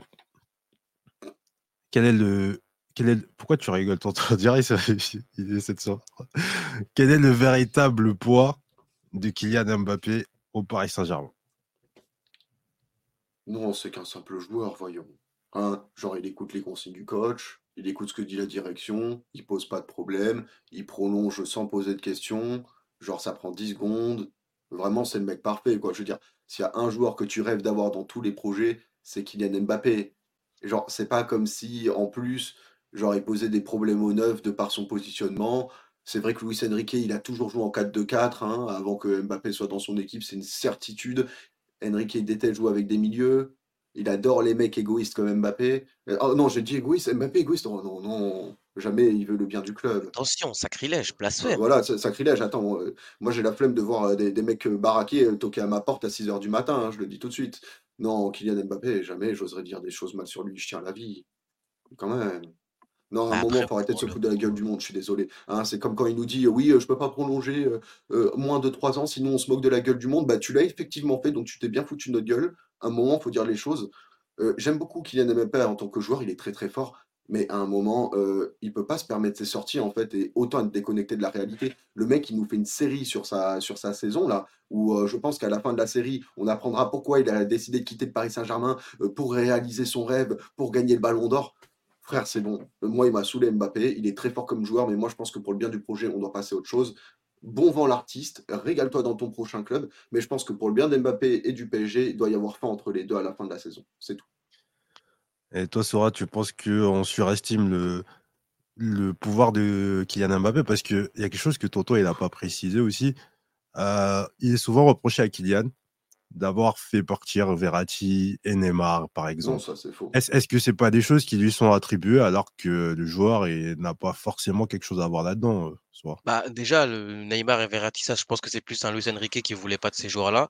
Après, est-ce qu'on surestime le pouvoir de Kylian? Non, moi, je pense qu'on le sous-estime. Euh, moi, j'ai jamais vu un joueur qui avait deux présidents à ses pieds.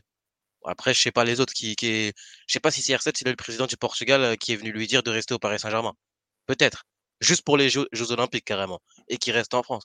Le pouvoir de Kylian Mbappé, euh, il est gigantesque. Moi, pour moi, j'ai jamais vu ça dans l'histoire. J'ai jamais vu quelqu'un avoir autant de pouvoir. Et c'est même très inquiétant de voir un joueur avec euh, un- un- une telle puissance dans un club. Alors, on ne sait pas vraiment ce qui se passe et comment il gère euh, en, interne. On sait que voilà, les stars, ils peuvent avoir du pouvoir, il n'y a pas de souci. Mais en fait, il est en train de devenir le, joueur football NBA. C'est un peu comme LeBron James. Il peut être un décisionnaire du club de certaines décisions. Il peut donner son aval ou, non. Ce coach-là, je suis pas fan. Ce coach-là, ok, pourquoi pas, on va voir. Mais sinon, moi, pour moi, Kylian Mbappé, son pouvoir, on le sous-estime parce qu'il est beaucoup plus grand qu'on peut le penser. Et il doit partir pour le bien du club parce que quand tu as un joueur aussi puissant, ça finit très très mal. Hein. Merci à, à- Val qui est membre depuis cinq mois. Merci beaucoup de nous suivre, mon ami. Euh, je t'écoute, tu voulais réagir? Ouais, non, euh, même quand je vois les commentaires, on parle de sa mère. Moi, je trouve que dire que c'est la faute de sa mère, euh, ça lui laisse quand même sacrément bon dos. hein. Je veux dire, euh, c'est la faute de tout le monde sauf de Kylian. Enfin, c'est sa mère, c'est le club, les mecs. Il faut, arrêter un moment. Le mec, il s'est rendu compte que dans son club, il a un pouvoir et des... il peut se permettre des choses qu'il ne se permettra pas ailleurs. Ça, c'est une réalité. Il y a toujours eu, enfin toujours, c'est déjà arrivé par le passé qu'il y ait des joueurs qui ont un gros pouvoir dans leur club, comme Messi au Barça, comme l'a très bien dit Soura, comme Cristiano Ronaldo au Real à une époque, c'est une réalité. Après, en revanche, ces deux mecs-là, j'aimerais bien savoir combien ils ont ramené de Ligue des Champions à leur club pour se permettre d'avoir ces conditions-là, tu vois. Mbappé, pour l'instant, avec tout le respect que je lui donne, je dis pas en mode c'est sa faute, euh, je vais pas faire le mec rageux en mode ouais, t'as raté euh, contre Neuer. Je suis pas là-dedans, moi. Dans les faits, on en a zéro. Que ce soit avec Mbappé, Neymar, Messi, hein, qui tu veux, on en a zéro. Donc à un moment, moi je veux bien qu'on donne euh, certaines garanties à un joueur de ce standing pour le faire rester, et c'est normal. Quand tu veux garder un joueur de ce standing, il faut que tu aies des garanties qu'il aura de toute façon dans d'autres clubs. Ça, c'est une réalité. En revanche, moi j'ai un peu l'impression que Mbappé, il a plus de pouvoir que ce que lui dit. Il n'en a pas forcément autant que ce que nous on imagine, hein, parce que moi, pour le coup, Neymar et je pense que c'est pas lui, c'est Luis Enrique, mais ça arrange quand même Mbappé. Ça arrange quand même Mbappé, c'est une réalité.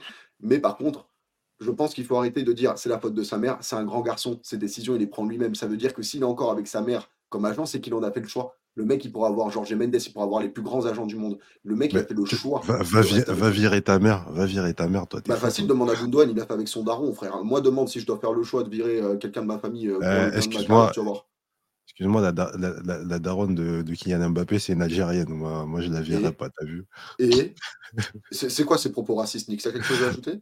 Non, je suis pas du tout raciste, je suis, je suis full 100% dans le corps algérien. Euh, il y a, y a pas zéro souci.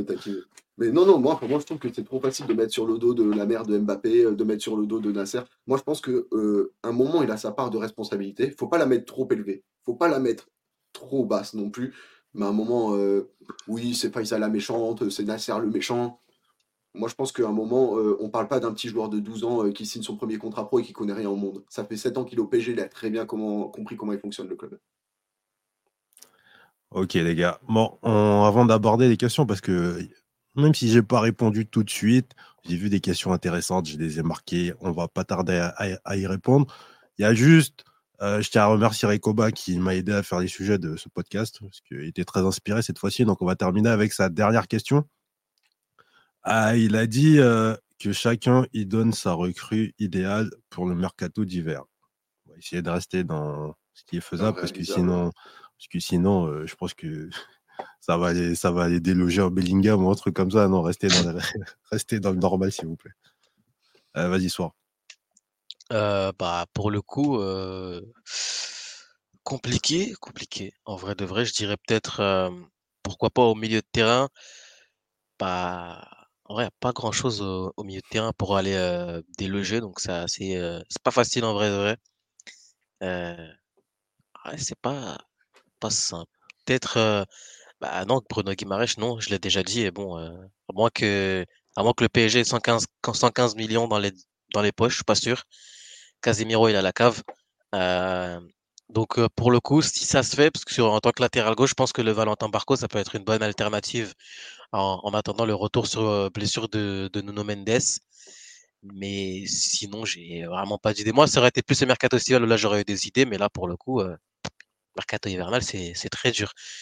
Et pourquoi pas tenter un Kefren Turam Je pense qu'il y, a, quelque chose à faire avec ce joueur. Moi, j'aime beaucoup le joueur. Et je trouve qu'il a des qualités. Et aussi, j'aimerais bien le voir dans un milieu à 3 plutôt que dans un double pivot, parce qu'il joue souvent dans un double pivot. Euh, Monsieur Guimarès. je sais pas si c'est si infaisable que ça. Je crois qu'il a 115 hein. millions la clause. Hein. Ouais, voilà, c'est pas infaisable, hein, tu vois, faut lui sortir des sous. je t'écoute, t'entends. Ah, mais le, problème du club. Non, mais il y a zéro contrainte, du coup, Bruno Guimaraes en plein hiver, mais trop facile. Moi, je prends Hernan Prime, mais comme ça, c'est réglé. Non, mais, les gars, le problème les gars, Bruno, 115 millions en plein hiver, on le fera pas en plein hiver. Cet été, je ne le dis pas. Cet été, pourquoi mais, pas? mais, ça change rien, ça change rien si tu pètes la clause. Mais le problème, c'est vraiment la clause, puisque tu es obligé de sortir les 115 millions tout de suite. C'est ça qui est problématique. Alors, euh, pour répondre au chat, étalé sur ses... est déjà la canne avec. Euh, ah, mais Bissouma, il partira jamais vu l'importance qu'il a pris à Tottenham. Ça, c'est mort. Hein. Et, en plus, il a la canne. Sinon, je l'aurais dit, Bissouma. Alors, enfin, t'inquiète, on ne sera pas longtemps à la canne. Hein. On durera un joueur que j'estime crédible, un joueur que j'estime crédible et pas mercato FIFA, hein, parce que je vous aime bien, les mecs, j'adore le chat, je, je, vois vos noms. Il y a des noms qui sont très pertinents, mais on les fera pas en plein hiver, je vous le dis tout de suite. Euh, pour moi, le nom, entre guillemets, le plus réalisable en termes de bah, le joueur va quitter le club et nous, on a besoin de ce poste, euh, je ne vais pas chercher Tagliafico, non. Euh, j'aime bien les latinos, mais euh, pour ceux qui me connaissent, mais il y a une limite. moi, je vais plutôt être hollandophone pour une fois, hein, c'est-à-dire que je vais aller chercher Yann Madsen, qui est en partance de Chelsea, qui a à peu près le même profil que Nuno Mendes, et puis c'est pas la première fois que j'en parle sur la chaîne. Donc, pour ceux qui ne l'ont toujours pas vu jouer, ben, Yann Madsen, je vous invite à voir. Je pense que ce sera un profil qui peut être très intéressant et nous permettre de remettre Lucas Hernandez dans l'axe. Et lui, il est réalisable parce qu'il va quitter son club cet hiver franchement, quand je vois les noms de certains, Barrella, euh, Bruno Fernandez, euh, Rabiot. Euh, je propose qu'on recrute Rodri. Bah oui, c'est une excellente idée. Et pourquoi pas Kimmich aussi, mais on les fera pas en hiver, tu vois. Je veux dire, les noms sont je sais pas, je pense en hiver. Je vous trouve un peu des définitifs. Il y a, certains joueurs qu'on peut faire cet hiver. Oui, mais tu pourras jamais faire Barella en hiver. Non, Barella, non, parce que l'Inter, ils sont qualifiés en huitième. Par contre, du côté de Manchester United, je pense qu'il y a des courses à faire. Il y a, clairement moi, je dirais Eriksen à la limite, mais. Euh, non, non, bah, mais en fait, je veux dire que je t'ai pas dit que moi je prendrais euh, des joueurs forcément là-bas, mais il y a pas mal de joueurs que tu peux récupérer à, United en plein hiver. Bah euh, notamment notamment celui que j'ai pas envie, Casimiro. Casimiro, Sancho, je crois même Varane, c'est pas impossible. Il y, a, plein de joueurs à United parce que ça se passe très mal. Donc il y a d'autres équipes. Je crois que Chelsea, ils essaient de se séparer de pas mal de joueurs aussi, de Gallagher. Ça va coûter cher, Euh, Gallagher. hein. Ouais, mais lui, c'est pas il y a quelqu'un d'autre. Gallagher. Il il y a quelqu'un d'autre. Donc, euh, impossible en hiver, non. Il y a, des- il y a plein de clubs où il y a des joueurs, ils sont dans des situations pas possibles. Mais euh, non. après, le problème avec le Bayern et Goretzka et Kimmich, c'est qu'à mon avis, ils attendent juste que la tête de Tourelle, elle saute. A- Avant de prendre une décision. Si Tourelle, il reste, peut-être cet été, on peut en choper un. Mais en fait, à mon avis, Kimmich, il attend juste cet été que Tourelle, il se barre et après, il va, re- Ouais. il va prolonger. C'est ça. Rabiot, je sais Euh, pas. Rabiot, Non, excuse-moi, mais Varane, Nix, tu veux vraiment voir la défense euh, Varane Marquinhos en Ligue des Champions? Vas-y, je te regarde. Il faudra pas suer, hein, faudra pas suer quand tu auras Varane et Marquinhos en défense. Ah, mais moi, j'en veux pas. Je vous dis juste que c'est pas, c'est pas, il n'y a pas des joueurs, euh, il y a pas des joueurs euh, qui sont indélogeables. Il y, en- il y en a plein que tu, tu peux aller chercher. Après, qui correspondent pas à ton profil, ouais, peut-être. Mais cette histoire de c'est impossible en hiver, il faut, faut juste travailler et trouver des, Non, je te dis. des Je solutions. te dis, il y a certains joueurs qui sont inatteignables en hiver et c'est une réalité. Par exemple, si tu me dis euh, Rodri, Kimmich, euh, Paqueta, alors que Paqueta, ils, ont, ils voulaient 100 millions l'été dernier euh, pour euh, City, il y a certains profils en hiver, ce sera trop compliqué. C'est qui contre, Estavo retentes. William? C'est un jeune Brésilien qui est courtisé par le Barça. Mais euh, pour revenir, tu vois, sur, sur les joueurs réalisables en hiver, par exemple, un Bruno Guimaraes, je te dis pas qu'il est totalement impossible, mais genre, la clause est à 115 millions en plein hiver. Pour moi, c'est genre, euh, t'as quoi, 15% de faisabilité de le faire en plein hiver, alors que si t'attends la fin de la saison, les comptes, les ventes, là, ce sera différent. Et là, je pense que, tu vois, genre, le même joueur Guimaraes, en été, il sera beaucoup plus réalisable. Ça ne veut pas dire que j'en veux pas, bien au contraire, c'est un profil que je veux beaucoup. Luca Paqueta, c'est la même chose. hein. Je vois le, dans le chat, je lis profil super intéressant. Mais Luca Paqueta, ils en ont demandé 100 millions à City il y a moins de 6 mois. Je ne vois pas pourquoi ils feraient entre guillemets euh, du bénévolat pour nous le vendre à nous. Tu vois ce que je veux dire? Dans ce sens-là, euh, Paqueta et Guimaraes, si tu me dis tu les tentes l'été prochain, il n'y a pas de problème, avec grand plaisir et je signe tout de suite. Mais c'est juste que j'ai du mal à voir ces deux joueurs signés en pleine saison et en plein hiver chez nous. C'est peut-être pour ça aussi que Campos il allait chercher des joueurs en Amérique du Sud. Et je te ramène en début de Ouais. live là du coup. Ok, euh, bah du coup, on va finir avec vos questions, les amis, parce qu'il y avait pas mal de questions intéressantes. Je crois que j'en avais noté une de Vincent. Euh, ouais, Vincent, il me pose une question euh, plutôt intelligente. Est-ce que cet été, on essaie d'avoir un grand neuf ou vous laissez une deuxième chance à Rameau et Colomani? Ouais, il faut un grand neuf là. Tu peux plus prendre de risques à. Vu l'argent que tu as dépensé, si tu redépenses une somme pareille, c'est pour faire un. Soit un Victor Osimhen, mais bon, lui aussi, il a prolongé au Napoli, il a fait la plus grande erreur de sa carrière. Euh, ou sinon, non, il faut Je vraiment sais les pas. recruter. Je suis, je suis pas sûr que c'est une erreur parce qu'en fait, il a prolongé, Avec mais du coup, maintenant, il y a une clause. Donc, ça veut dire maintenant à 120 millions, Ah, je paye. pas.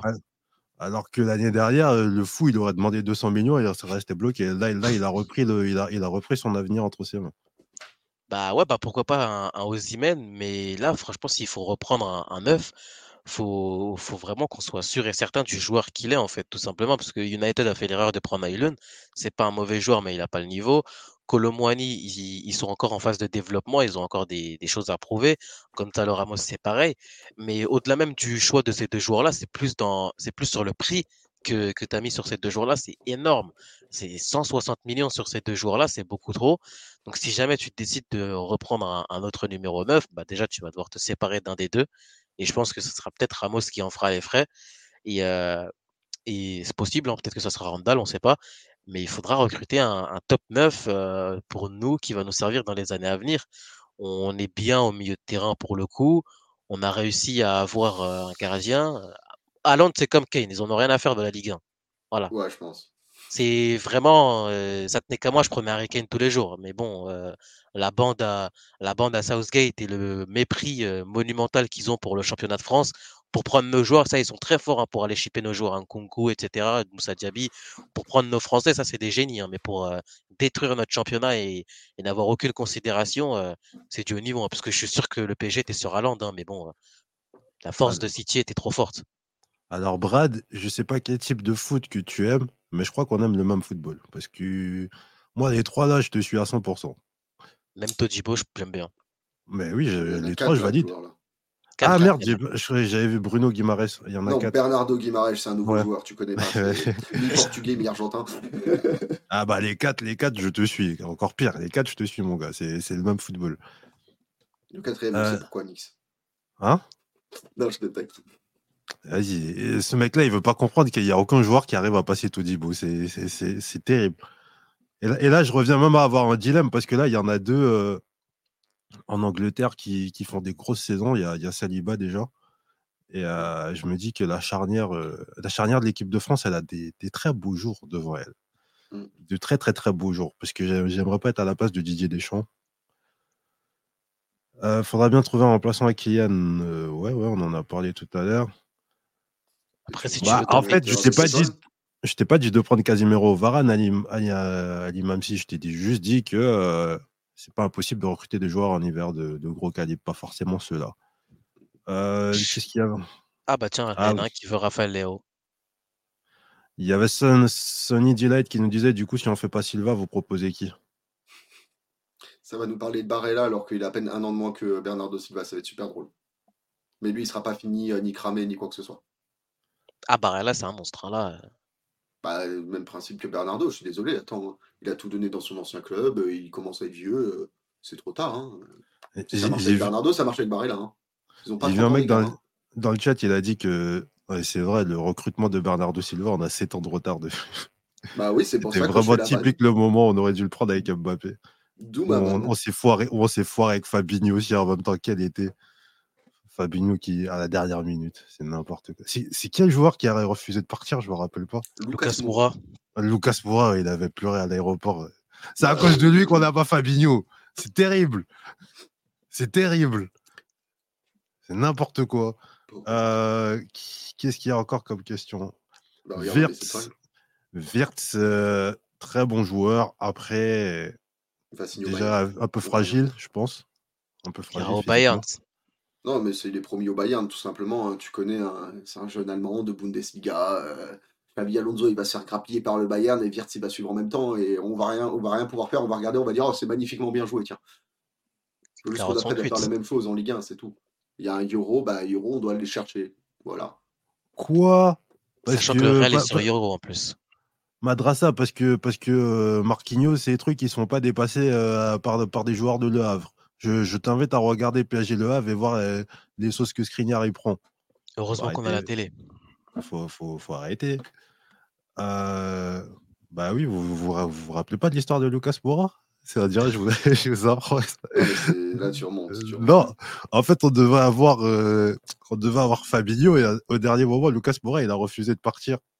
Et du coup, ça nous, ça Moi, je depuis que tu as validé la piste Audibo, tu reçois beaucoup d'hostilité dans le chat, hein, Nick. Bon, c'est peut-être mérité, c'est bien fait pour toi, mais. mais oui, j'ai l'impression on regarde pas les, on regarde pas les mêmes matchs de foot. Euh, même, même qui. On a le droit de vouloir c'est monstrueux. Hein. Même, même Kylian Mbappé, il te dit que le seul joueur qui, qui est impassable, c'est c'est Todibo. Il n'arrive pas à le passer. Euh, vous avez regardé. Bah, si et Stanisic, tu les as pas passés non plus. Pourquoi tu crois pas les recruter? Il a pas passé Saliba. Hein. Ni Simakan, ni Stanisic, tu vas les recruter. Si, si, on va plus loin, on dit qu'il a pas passé Twansbe. Hein. Voilà. Il n'a pas passé ouais, il n'a pas passé ni Simakan ni Stanisic. Vas-y, c'est quand que tu recrutes Simakan et Stanisic? On t'attend Ah, Simakan, j'aimerais bien. Mais rien à voir. Mais allez regarder, allez regarder, allez regarder les PSG Nice, s'il vous plaît, les derniers PSG Nice. Déjà, il y a un but qu'on prend. je dire, le joueur qui, qui, joue à la Ligue des Champions, par contre, Nice, hein, qui joue pas juste avec Nice contre le Havre, Reims et tout. Hein. Non, mais, il y a des... non, c'est pas ça. Après, je suis d'accord qu'il n'a pas une grosse expérience du haut niveau, même s'il a joué au Barça. Mais moi, je parle de, des qualités du jeu. Hein? Il a été transféré au Barça, il n'a jamais joué en une. Hein, euh. Si, je crois, il a joué quelques matchs. S'il a, a, 10 matchs, a 10 matchs, je ne suis pas barbu, c'est bon. Bref, tout ça pour dire qu'il n'a pas, il a pas, il a pas une grande expérience du haut niveau, mais c'est typique les qualités d'un joueur que je joue au Paris Saint-Germain. Je sais pas si vous avez en tête, moi j'ai un but en tête où on prend. Il y en a qui ont proposé, euh, il y en a, ils ont proposé Jules Koundé. Oui, c'est ah un très bon défenseur qui est meilleur que Todibo, oui. N'importe quoi. Quoi? N'importe quoi. Mais n'importe ça doit quoi. Être, ça doit être pour ça qu'il y en a un qui joue titulaire à Nice et l'autre à Barcelone. Tiens, Barcelone, ils ont voulu ouais, tout faire Todibo, ils ont raté, donc ils ont fait Koundé. Ouais, mais c'est toujours pour ça qu'il y, y, en a un qui a un poste définitif et l'autre, on sait toujours pas s'il est latéral droit ou défenseur central. Tellement il est bah, Il est fixé dans l'axe, hein, Koundé. Hein, bah, non, il est la boîte. Bah, si, il y a Cancelo qui arrive au Barça, il dit que ça fait 4 mois. Non, mais je le vois encore jouer à droite. Parce que Cancelo, il joue pas que à droite. Je l'ai vu en match récemment du Barça. Oui, il a déjà joué à gauche, Cancelo aussi. Notamment, notamment, il prend une sauce d'un attaquant euh, de la Real Sociedad, je sais pas quoi, un mec, un, Renoir, il est grave balèze. Et du coup, Xavi, il le met à droite et il remet euh, l'Uruguayen euh, dans l'axe. Parce qu'il se faisait manger dans l'axe par, je sais pas, je sais pas si je vous rappelle le nom de l'attaquant. Bref. Alors, tu vois, ce que me dit Jackson, je l'entends. Tu vois, si tu me parles des blessures de Koundé et du fait qu'il va coûter cher en transfert, là, il n'y a pas de problème. Ça, j'entends tes freins, tu vois. Mais il faut mettre les bons à un moment. On ne dit pas que Jules Koundé, il n'est pas au niveau. Je suis désolé. Ah si, le niveau. Mais je, Todibo, c'est deux matchs avec le Barça. Ah. Voilà, donc moi, je me rappelle qu'il a joué quand même. Ouais, donc moi, comment ça, je quand même Merci, merci. Mais, mais, mais, mais, vous êtes des ouf. Euh, mais m'ont dit dans le chat, tu forces, Nix. Euh, tu parles de Todibo comme si c'est Baldini Prime. J'ai pas dit qu'il est nul. Mais il y a meilleur que lui, reconnais-le. Je vous parle de qualité. Toi, toi, t'as un truc avec Saliba, alors que Saliba, il est tout le temps blessé. Il, Todibo, il y a. Moi, je, vous réinvite, je, vous, je vous réinvite à aller regarder le match PSG-Nice. Il y a un but qu'on prend où Kylian Mbappé, il touche le ballon, il essaie de se retourner, il se fait manger par Todibo physiquement, qui récupère le ballon, qui fait une passe, et c'est là où on prend le but. C'est un mec qui va se projeter très haut et il va empêcher les attaquants de se retourner. Et c'est des qualités. Moi, je te parle de qualité. Moi, c'est un joueur qui est costaud dans les duels aériens. Il est très fort, même si Euro est au-dessus. Mais il reste très haut. Il est au-dessus de Koundé, par exemple physiquement. Et moi, j'en ai marre de prendre des buts sur corner. J'en ai marre de voir Skriniar se faire bouffer par Dan Bird euh, de Newcastle dans son dos. J'en ai marre de voir Giroud euh, défoncer Skriniar. Moi, tu mets Todibo à la place de Skriniar, on ne prend pas le but de Giroud. Moi, je te le dis. Moi, je te suis pas sûr de ça. On ne prend pas ce but-là. On ne le prend pas. Moi, je te dis pas que je suis totalement réfractaire à Todibo. Je te dis juste, est-ce que j'ai le droit quand même d'espérer mieux dans le même profil du style au hasard Ibrahima Konaté J'ai le droit ou Ah, je vais le dire en plus. Je, ou je, moi, je suis non parce que je veux pas Todibo, je suis limite raciste. Non, mais c'est bon, tu vois, genre, euh, je te dis pas, il est interdit Todibo, mais il y a quand même mieux. Mais moi, je préfère Konaté. Je vous ai déjà dit que Ibou, c'est mon préféré. Voilà.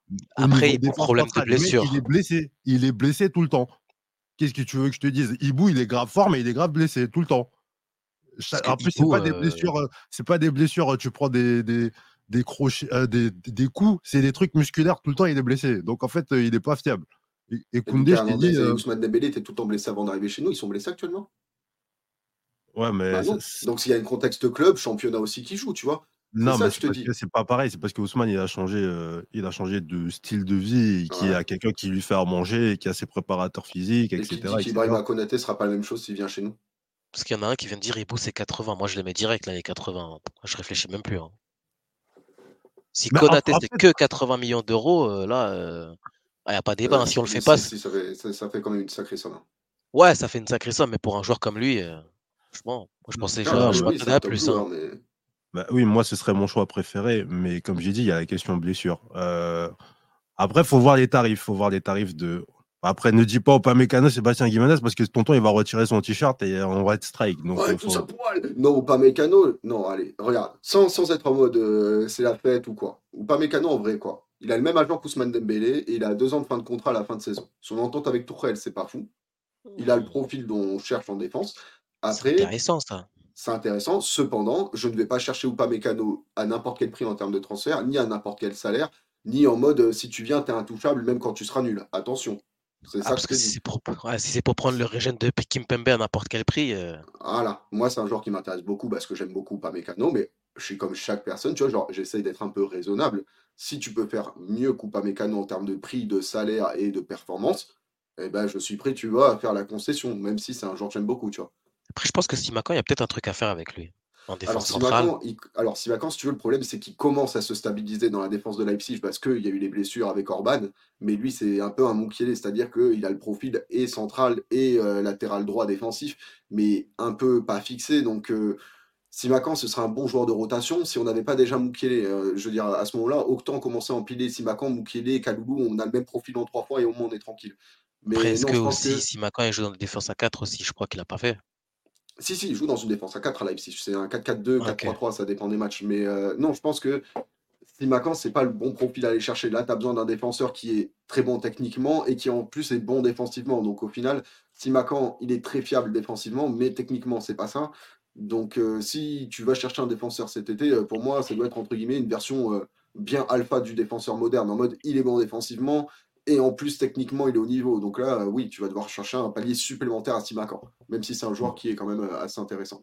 Bon, H15, on va, répondre, on va répondre à ta question. On va juste rappeler aux 342 personnes qui sont là de liker et on répond à la question.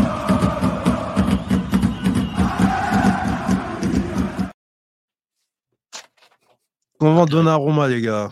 Et qu'on prend un vrai gardien, euh, enfin, je suis un ouf, moi j'ai dit un vrai gardien, un vrai gardien, un vrai gardien bon pied. Et je sais pas pourquoi j'ai dit un vrai gardien. Pour moi, dans ma tête, c'est un top 6, top 7 facile. Genre, il a des problèmes, euh, il a des problèmes jeu au pied, etc.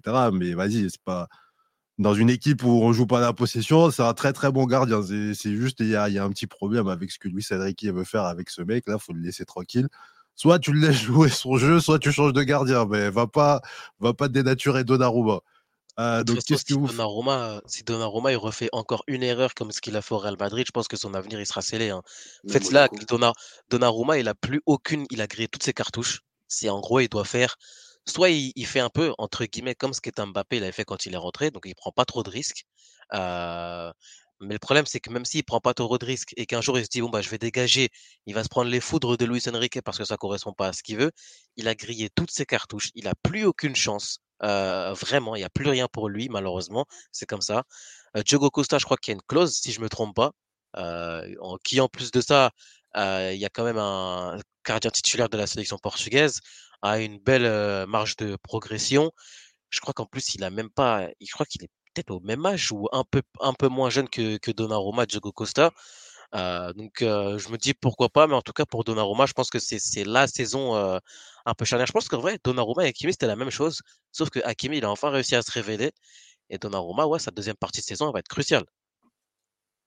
Tonton. Bah, euh, bah, je pense que je vais répéter quelque chose que j'ai déjà dit. On a déjà entamé le débat dans un autre live il y a un peu plus d'un mois.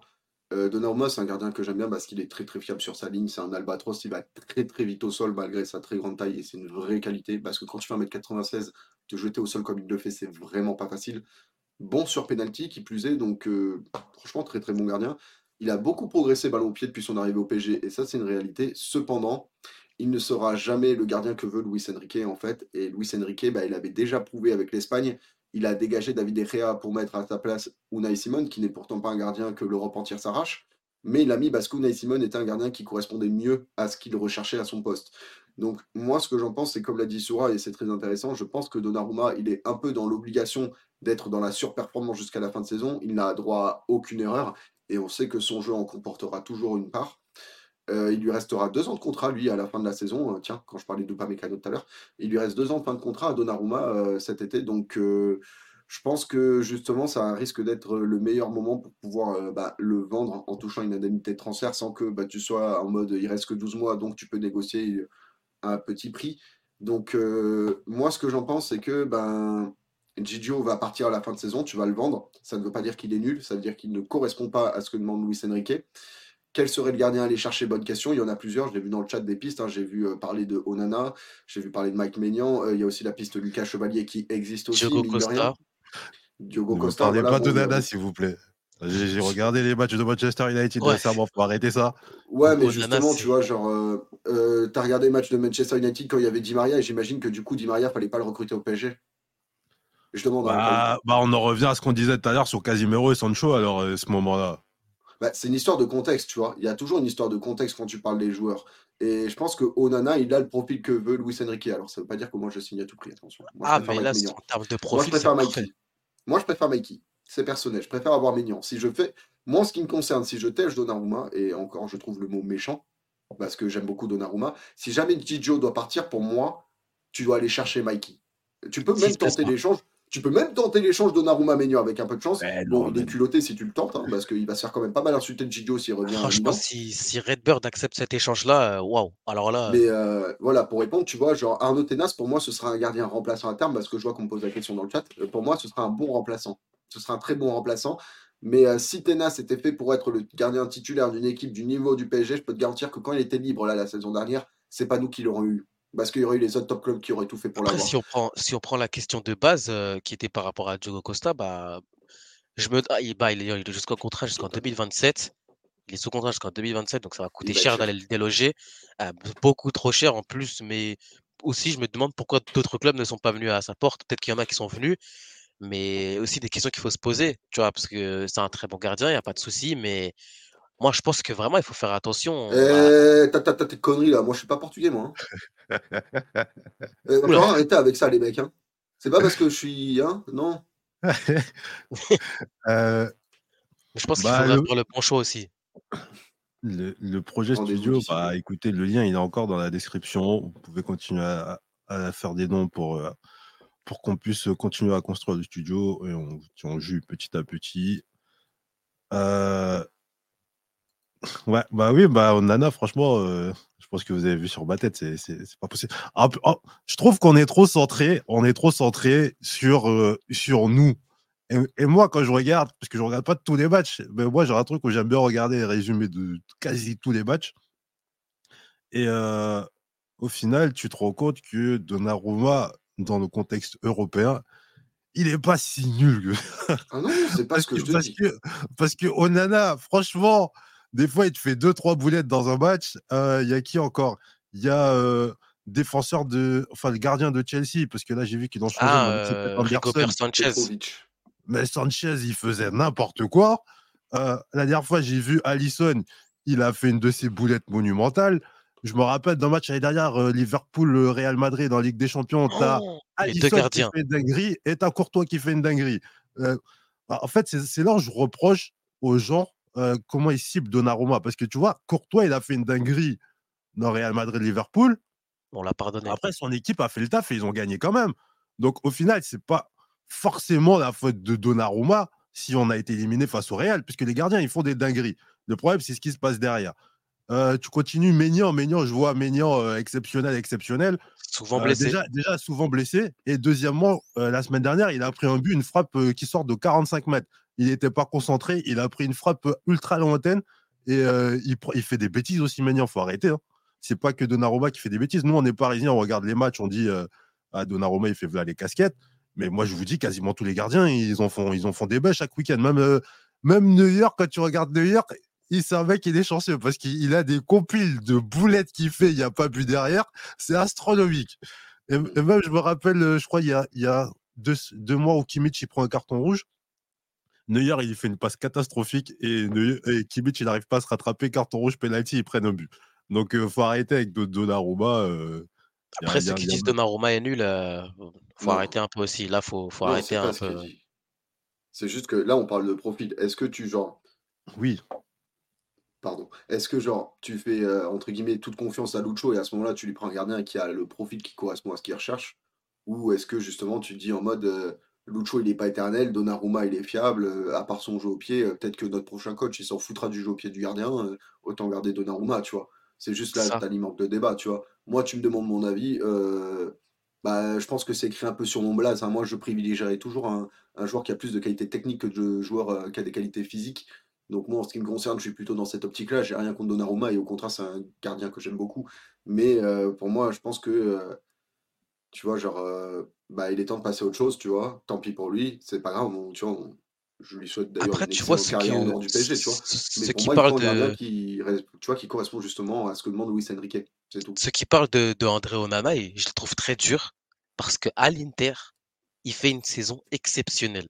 C'est clairement monstrueux. Et, et même à l'Ajax, c'est lui. Voilà, même à l'Ajax, c'est. des Champions. Hein. Et comme le, le dit cette phrase, il n'y a pas de mauvais joueurs, il n'y a que des mauvais contextes. Et moi, je suis désolé, mais quand tu signes à Manchester United, tu prends un moins 30 de général. Je suis désolé, mais signer dans ce club, c'est signer chez l'antre du démon. Bon, après, c'est les Red Devils, mais franchement, signer à Manchester United, tu prends un risque catastrophique de bousiller ta carrière. Il était dans le, à son prime, dans la force de l'âge, une campagne de Ligue des Champions exceptionnelle alors que tu avais des Thibaut Courtois, alors que même un Ederson était revenu à un très bon niveau. Donc moi, franchement, euh, ou maillot du PSG euh, dans l'armoire. Euh, bah, c'est Noël, frangin. Hein, je suis désolé. tu as vu, tu fais avec ce que tu as en fin d'année là. T'inquiète pas. Peut-être le survêt bientôt. Il n'y a, que moi qui fais le taf. Regarde, mais tonton, je vais lui mettre un maillot derrière sa tête là. Au, moins, il y en aura. Eh, frérot, je viens de faire 1000 km en 6 jours. T'as vu, je suis là déjà pour live. Remercie-moi d'être là. Bonjour. on, va mettre, on, va mettre, une affiche là derrière. Je suis là, j'ai mis un fond, j'ai mis un fond vert derrière moi. J'ai fait là les efforts et on m'embête parce que j'ai pas le maillot pour une fois. On, arrive à l'excellence avec de l'exigence, tu as vu. C'est comme ça, c'est comme ça. Euh, merci à toi, Geoffrey. Euh, bah, écoutez, on va peut-être répondre à une dernière question, après on va y aller. Vous êtes quand même 367, hein, on va vous remercier de nous écouter déjà, parce que vous avez, vous avez le choix. Il y a la télé, euh, il y a Netflix, et vous êtes là avec nous. Donc, c'est que vous kiffez un minimum. Non, mais les autres émissions, c'est nul, c'est pour ça que j'en ai pas parlé. Donc, euh, donc, merci à vous de nous suivre. Et il y avait une dernière question à laquelle je voulais répondre. Euh, non, là, Brad, je pense que, que tu rêves. Euh, ouais, pas, pas, je suis pas sûr. Hein. Bah, rêver, tu peux, on, peut, hein. on, peut rêver, hein, parce que la vérité, c'est faisable. Hein. Tu, tu, mets une belle somme de Young ici. Tu peux juste bah, rêver. c'est vrai que son club a besoin d'argent, mais je pense que tu avais plus de chances de le prendre l'année dernière où euh, il jouait pas. D'ailleurs, j'ai toujours pas compris pourquoi De Jong jouait pas la saison dernière. C'était n'importe quoi. Parce qu'il voulait pas jouer aussi, je crois. Ah, je sais pas, il était sur le banc tout le temps. Je... Match de Ligue des Champions, pas de De Jong. Et là, cette année, il est vraiment titulaire et il est un C'est même un de vice-capitaine. Donc là, je pense que cette année, ça va être. Ça va être compliqué, mais je pense qu'il y a peut-être une mini ouverture qui peut se faire, mais c'est chaud.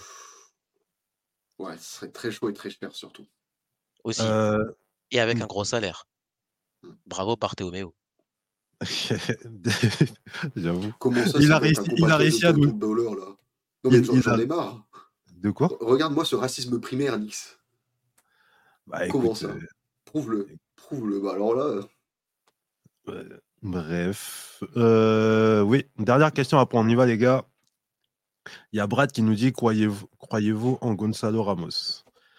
Ça, c'est la question qui, m'interpelle le plus et j'arrive pas à répondre à cette question parce que je sais que footballistiquement parlant, le joueur il est bon. Après, le contexte parisien, est-ce qu'il a les épaules pour? C'est là où j'ai des doutes parce que de, de, de, tout ce qu'on a vu pour l'instant, c'est pas un joueur qui a brillé par son caractère ou par, euh, par sa hargne de gagner, etc. Tu as l'impression que c'est un joueur timide. Pour l'instant, il n'a pas l'air de s'imposer. Et même, euh, même Colomwani, qui est moins bon pour l'instant, je trouve qu'il a fait preuve de plus de caractère. Mais Gonzalo Ramos, pour moi, j'ai l'impression que c'est un joueur neutre pour l'instant. Je sais pas, qu'est-ce que vous pensez? Bah, Il est dans le pire contexte. C'est le seul numéro 9 qui est un vrai numéro 9. Euh, lui, euh, quand il était à l'Eintracht, il, il, pouvait jouer au faux neuf aux côtés de Mario Götze, il pouvait combiner. Il peut jouer à droite, on l'a vu en équipe de France. Il peut jouer à gauche. Kylian Mbappé, il peut jouer à droite, gauche en pointe. Barcola, c'est pareil. Même un Likangin, si tu veux, tu peux le faire basculer à gauche ou à droite. On l'a vu face au FC Sauf que malheureusement, il y en a bien un qui se retrouve dans le pétrin. Il y en a bien un qui ne peut pas jouer n'importe où et qui a ce poste où il excelle. Hein, il n'y a pas de souci, hein, il est très bon en neuf. C'est Gonzalo Ramos tu es avec un coach qui ne veut pas de toi, pareil pour Colomboigny, et en plus de ça, tu es avec, tu es le seul joueur qui n'est pas polyvalent. Et ça, c'est dur, parce que moi, je trouve qu'il a, vraiment des qualités. Je trouve aussi qu'il aurait pu réussir au Paris Saint-Germain en étant ce numéro 9 là, vraiment fixe, point de fixation, avec aussi une très bonne qualité technique, puisqu'il a été formé en tant que numéro 10, et où tu pouvais vraiment combiner avec lui. Mais malheureusement, et même dans le, dans le système où on est, je trouve qu'il n'y a pas assez de mouvement pour lui parce qu'on l'a vu face à Lorient, on l'a vu sur d'autres matchs, il n'a pas assez de ballons. Le problème, c'est que dans cette configuration avec le Enrique, si le peu de ballons que tu as, tu vas devoir le transformer. Sauf que Gonzalo Ramos ou même un Colomwani, c'est pas Luis Suarez, c'est pas Fernando Torres. Ils vont pas avoir cette qualité technique magistrale pour pouvoir euh, transformer chaque occasion en, une occasion dangereuse de but. Mais il a vraiment la possibilité de s'imposer. Mais malheureusement, il est dans le mauvais contexte pour pouvoir s'inscrire dans la durée. Si, il a le mental, ça je pense qu'il l'a. Ah, Ozymen, c'est pas pareil. Ah, Ozymen, euh, il y a quand même euh, une classe d'écart, voire deux.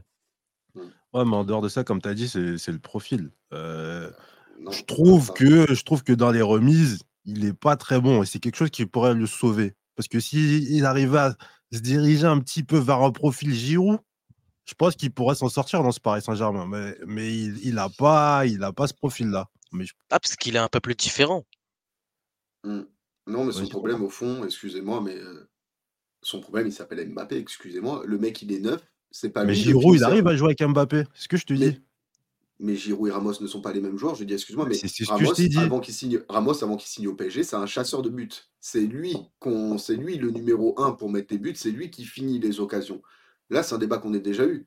Quand on était au PSG, là, c'est à Ramos et à Colomboigny en tant que neuf qu'on demande d'être le finisseur d'occasion et de marquer les buts?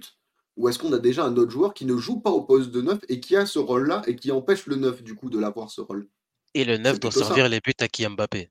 Voilà, C'est un peu comme au Real Madrid quand tu essayes de foutre un neuf alors qu'il y a Cristiano Ronaldo sur l'aile gauche. On sait que c'est Cristiano qui doit mettre les buts et être le meilleur buteur à la fin de la saison. Donc si t'es neuf, tu te sacrifies pour lui. Ben là, c'est la même chose. On demande à Ramos et Randall, qui sont des neufs qui n'ont jamais joué dans un neuf de position avant d'arriver au PSG, on leur demande non seulement d'être des neufs de jeu de position, mais en plus d'être le sous-fifre et le valet de Kylian Mbappé pour que lui soit le buteur de cette équipe.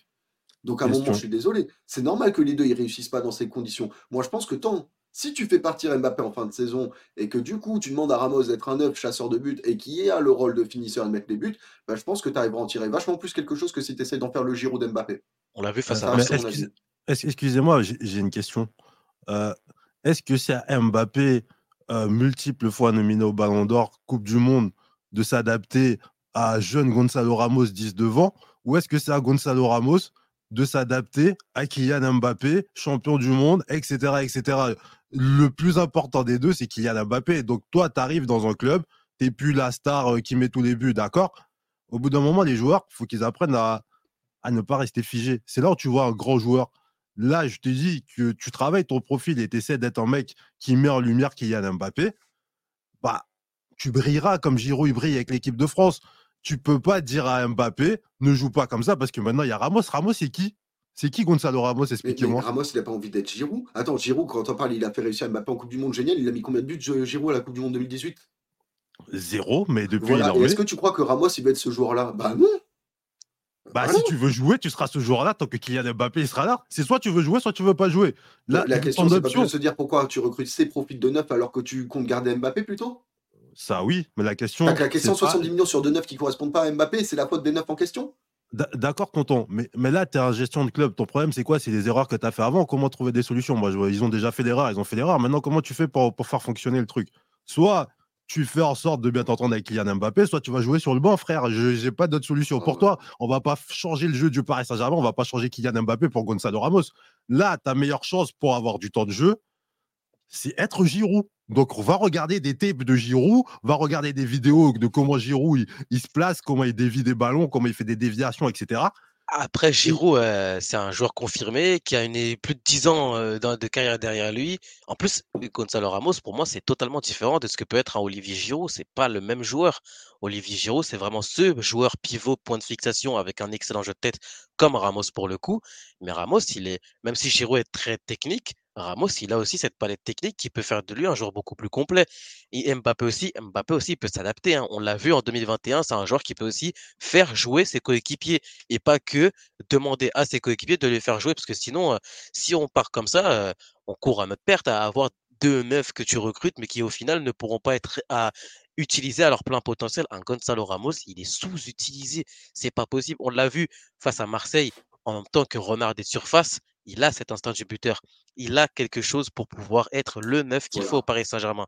Mais sinon, sinon si, si, si dans ces cas-là, tu veux vraiment avoir un, un, neuf qui correspond à Mbappé, bah, tu vas avoir Redbird, tu leur dis c'est combien Giroud, il a 37 ans, ok, bah, donnez-le nous.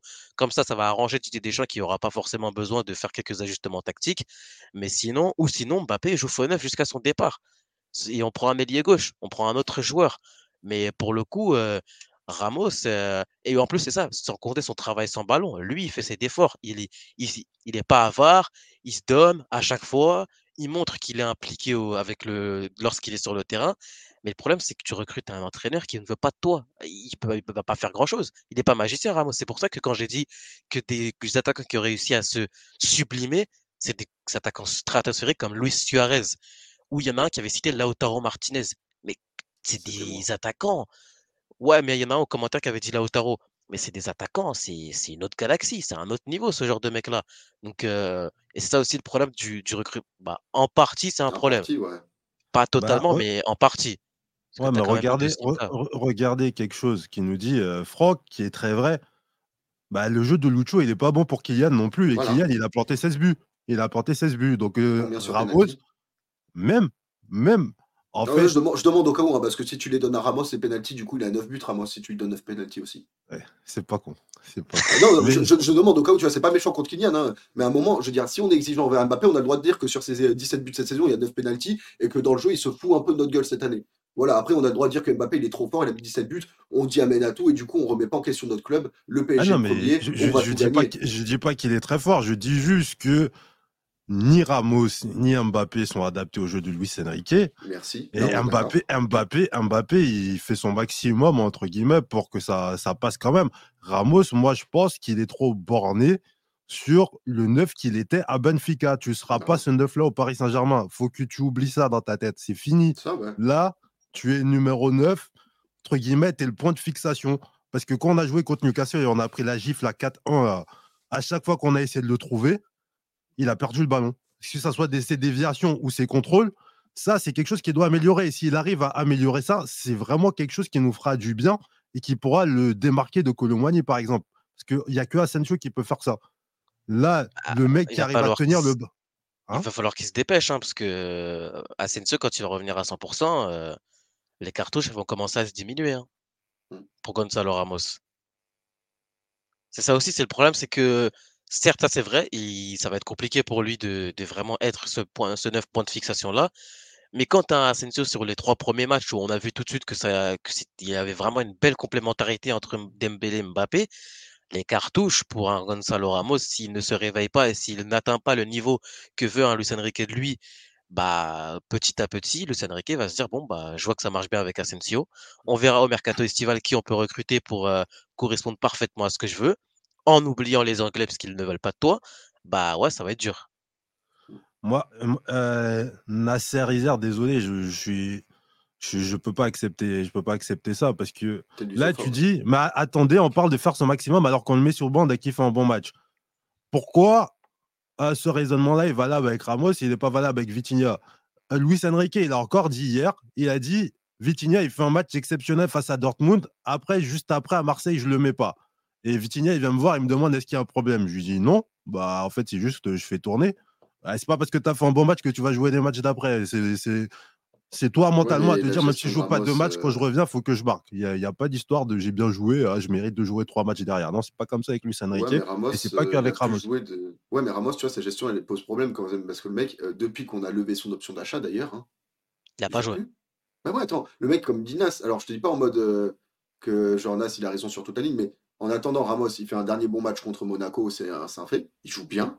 Il n'a pas rejoué depuis. Et on a levé son option d'achat. Et depuis, il ne joue pas. Je veux dire, je sais pas quel est le message qui est envoyé là, mais. Ah, mentalement, il va plonger, hein. surtout le raté qu'il a fait face à Metz. Euh. Non, mais c'est ça, t'imagines, on te lève ton option d'achat, et euh, donc dans ta tête, tu te dis, ouais, le club, il compte sur moi, du coup. Attends, le mec, il lève l'option d'achat avant même, avant même janvier. Avant même janvier, l'option d'achat levée, c'est-à-dire que le club compte sur moi. Et là, allez, vas-y, va t'asseoir sur le banc, ma couille. Il y a Randall, il va jouer à ta place. Il y a Mbappé, il va jouer à ta place. On va même essayer Barcola et Asensio à ta place. Enfin, Peut-être que c'est comme Imaginez, imaginez si avec Rai, on a. Euh, attends, là, on fait un raisonnement. Bah, désolé, hein. je ne dis pas que c'est le même joueur. Ah, non, pas toi, tonton. Attention. Tonton, pas toi. Ah, si je suis obligé, si je suis obligé, je vais vous tirer dessus là. Euh, du coup, on prend la première saison de Rai. On fait la même chose. Hein. Du coup, euh, Rai, il fait plus de saison au PSG. bah oui, il a été mauvais la première, on lui laisse pas le temps. Je, bah déteste, je déteste quand on me dit ça. Ouais, ouais, ouais. Parce que bah parce que Rai, c'est un exemple sur 10 millions. Ça, veut dire quoi? Ça veut dire Wijnaldum, fallait lui laisser encore du temps. Euh, Renato Sanchez, fallait lui laisser du temps. Il y a qui encore qui a fait une saison? Euh, Ekitike, il fallait le garder une deuxième année. Euh, Messi, ah, il fallait... oui, il fallait lui laisser une deuxième année à Ekitike. Hein. Messi, Messi, première saison catastrophique, il fallait lui donner une deuxième année. Euh, c'est pas parce que c'est arrivé une fois avec Rai que. Franchement, la, la, saison catastrophique de Messi, j'aimerais bien l'avoir dans ma carrière. Non, la première, la première, pas la deuxième. Ouais, la première. Bah, la première, j'aimerais bien l'avoir dans ma carrière. Elle est pas ouf, sa première saison. Je crois qu'il marque non, mais bon, c'est Messi. Non, non, c'est. Ouais, pour Messi, c'est n'importe quoi. C'est comme Neymar, c'est comme Neymar. En fait, si tu veux, c'est que les deux, ils ont sauvé leur, leur stade quand on s'est fait éliminer par le Real Madrid. Ils ont mis un triplé contre Lorient, un doublé contre Montpellier, un triplé contre Reims. Oh, regardez, on a fait le double-double, on a mis 12 buts et 12 passes décisives en Ligue 1. Ouais, trop fort, les mecs, trop fort. Ils sont bien foutus de notre gueule, ces deux-là, quand même. Hein. Ah, j'avoue que si avait Internet à l'époque de Ray, il aurait pris cher. Hein. voilà, c'est ce que je te dis. Désolé hein, de faire la comparaison. C'est une exception. Trouve-moi un autre joueur comme Ray, s'il te plaît. Trouve-moi un autre joueur comme Ray. Non, mais du coup, un deuxième fraude, on va le revendre à perte parce qu'on l'a payé 80 plaques là. On l'a payé 80 plaques. On va le descendre sans même lui donner une chance parce qu'il a été bousillé par Mbappé. Et on va le vendre à combien cet été? 20 millions? On va faire une perte de 60 millions? Génial. Et on va acheter qui derrière? On va passer pourquoi D'accord, d'accord. Mais si ton excuse, c'est je me suis fait bouffer par Mbappé, à quel point tu es fort mentalement? Est-ce que tu es un joueur qui est, qui est assez fort pour jouer au Paris Saint-Germain? Et là, la question. Tu me dis, tu me fais bouffer par Mbappé. tu si Mbappé il reste pas, la question de le garder, elle se pose quand même. Je suis pas sûr. Parce que tu es, tu, es, encore sur Luis Enrique. Tu es encore sur Luis Enrique avec bah qui n'aime pas jouer avec un pur neuf. Donc au final, la, problématique, c'est même pas Mbappé, c'est Luis si Enrique. Mbappé s'en va. Si Mbappé s'en va, Colomboigny, il décale sur l'aile gauche. Hein. Il décale sur l'aile gauche et tu peux ajouter un autre attaquant avec Ramos et, mettre en concurrence il, pourrait, il pourrait mettre Asensio et mettre Ramos sur le banc du coup en, faux neuf. Bah oui, mais là, tu as une vraie concurrence, il n'y a pas de problème. Si tu mets une vraie concurrence, moi, ça ne me pose pas de problème. Si après Ramos, il n'est pas au niveau et qu'il perd sa place dans la concurrence, ben, tant pis pour lui. Moi, c'est ça que je te demande. Te dis juste, faut qu'il y ait une concurrence juste avec des profils complémentaires. Là, c'est pas le cas. Mais qui t'a dit que la concurrence, elle n'est pas juste? C'est là où je comprends pas. Il y a un mec, il y a un mec qui les voit tous les jours à l'entraînement et qui te dit que ce week-end, c'est toi qui mérites de, jouer. Parce que moi, je vais vous dire quelque chose. Si Luis Enrique, il regarde les entraînements pour savoir qui joue le week-end, je comprends pourquoi le Moigny est titulaire quasiment tout le temps. Parce que ça, c'est typique le joueur qui est pas bon sur le terrain parce qu'il a la pression. Mais c'est pas un joueur qui joue à son, à son niveau. Gonzalo Ramos, je ne sais pas ce qu'il fait à l'entraînement. Mais après, après, si tu me dis, il y a peut-être un truc qu'on ne sait pas. Si après, tu apprends dans deux, trois semaines qu'en fait, Gonzalo Ramos, c'est le clubbeur du siècle et qu'en fait, euh, c'est euh, Monsieur Bogos et qui va draguer toutes les nanas et que du coup, c'est pour ça qu'il n'est pas en forme et que Louis ne le fait pas jouer, là, il n'y a pas de problème. Là, je te dis, bravo Louis, euh, tu as eu la vision. Mais là, pour l'instant, il n'y a rien qui fuite qui peut laisser penser de pourquoi Gonzalo Ramos joue pas. Tu vois ce que je veux dire? C'est un peu étrange. Le mec, il fait un bon match contre Monaco, on lève son option d'achat, depuis, il n'a pas joué. Je veux dire, si tu me dis qu'il y a une vraie raison et qu'en fait, elle est juste gardée secrète parce que tu veux pas égratiner l'image du club, là, effectivement, bah, pas de souci, je m'en excuse. Et euh, du coup, euh, Ramos, il joue pas et c'est tout à fait logique. Je veux dire, si tu apprends que Ramos, c'est le clubbeur et il est trois fois par semaine en boîte de nuit, il drague des nanas, il boit de l'alcool et qu'il est hors de forme, il n'y a pas de problème. Tu vois, il n'y a pas de problème. Mais euh, si c'est pas le cas, mais il y a pas tu vois. Il n'y a pas un truc, Nasser. Franchement, il y a. Je te dirais en privé. C'est dur. C'est dur de. C'est dur de donner des jugements sans savoir vraiment ce qui se passe à l'intérieur du club. Parce que euh, Moukielé, par exemple, il y a des rumeurs. Moi, je ne sais pas si c'est vrai ou pas. Non, on que... pas, pas, Au cas où. Évite. Non, mais je dis pas, je dis pas que c'est vrai ou pas. Enfin, bref, des histoires de sortie, etc., qui feraient que peut-être c'est à cause de ça. Donc ça, on ne sait pas. Peut-être qu'on dit que Luis Enrique est fou, mais peut-être qu'il sait des choses qu'on ne sait pas. Et, Ramos, c'est pareil. En fait, euh, ça se trouve, Ramos, il se donne pas à 100% à l'entraînement et que Luis Enrique, n'aime pas ça. Euh, moi, j'ai une autre version où euh, Ramos, il décrochait beaucoup trop pour Luis Enrique et qui voulait qu'il fixe les défenseurs et qu'il n'écoute pas. Donc, il y a, plein de choses qui peuvent justifier que Ramos ne joue pas. Et Mukele, il a le niveau pour être titulaire. un contexte qu'on n'a pas, mais ce serait bien qu'on l'ait, parce que tant qu'on l'a pas, ben on spécule là. Complètement. Bon, j'ai vu des commentaires là, j'avoue qu'on est à 1h36, les gars, on va vous, on va vous laisser, on est, on est parti en vrille là. On est parti en on a d'autres trucs, euh, pas contre vous les gars, mais on a d'autres choses à faire, mais on se voit très très bientôt. Euh, ouais, on se, voit mardi prochain à 12h30. Euh, aussi, jeudi 17h, on sera en live, mais normalement en studio avec Tonton Issoura d'ailleurs. donc on sera dans le studio de la dernière fois du débrief de Dortmund, si tout va bien. Le lendemain du euh, trophée des champions. Voilà, donc euh, ratez pas ce live à 17h quand vous sortez du taf. Euh, quand on aime, on compte pas. Mais je compte pas, Mister T. Mais t'as vu, au bout d'un moment, madame, elle va me dire, tu m'as dit, tu vas faire ton live d'une heure, ça fait deux heures. Donc, elle aussi, elle va me dire, quand on aime, on compte pas. Donc, je suis obligé de partager la, la poire en deux.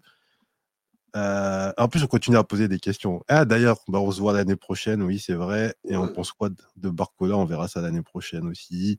Magnifique. Bah, likez, abonnez-vous. Mardi, midi 30 et jeudi, 17h pour le live en physique. Euh, n'oubliez pas de vous abonner, de liker. N'oubliez pas que ici, c'est Paris, les amis. Et j'ai passé un très bon moment avec vous. Ciao. Bonne journée, les gars.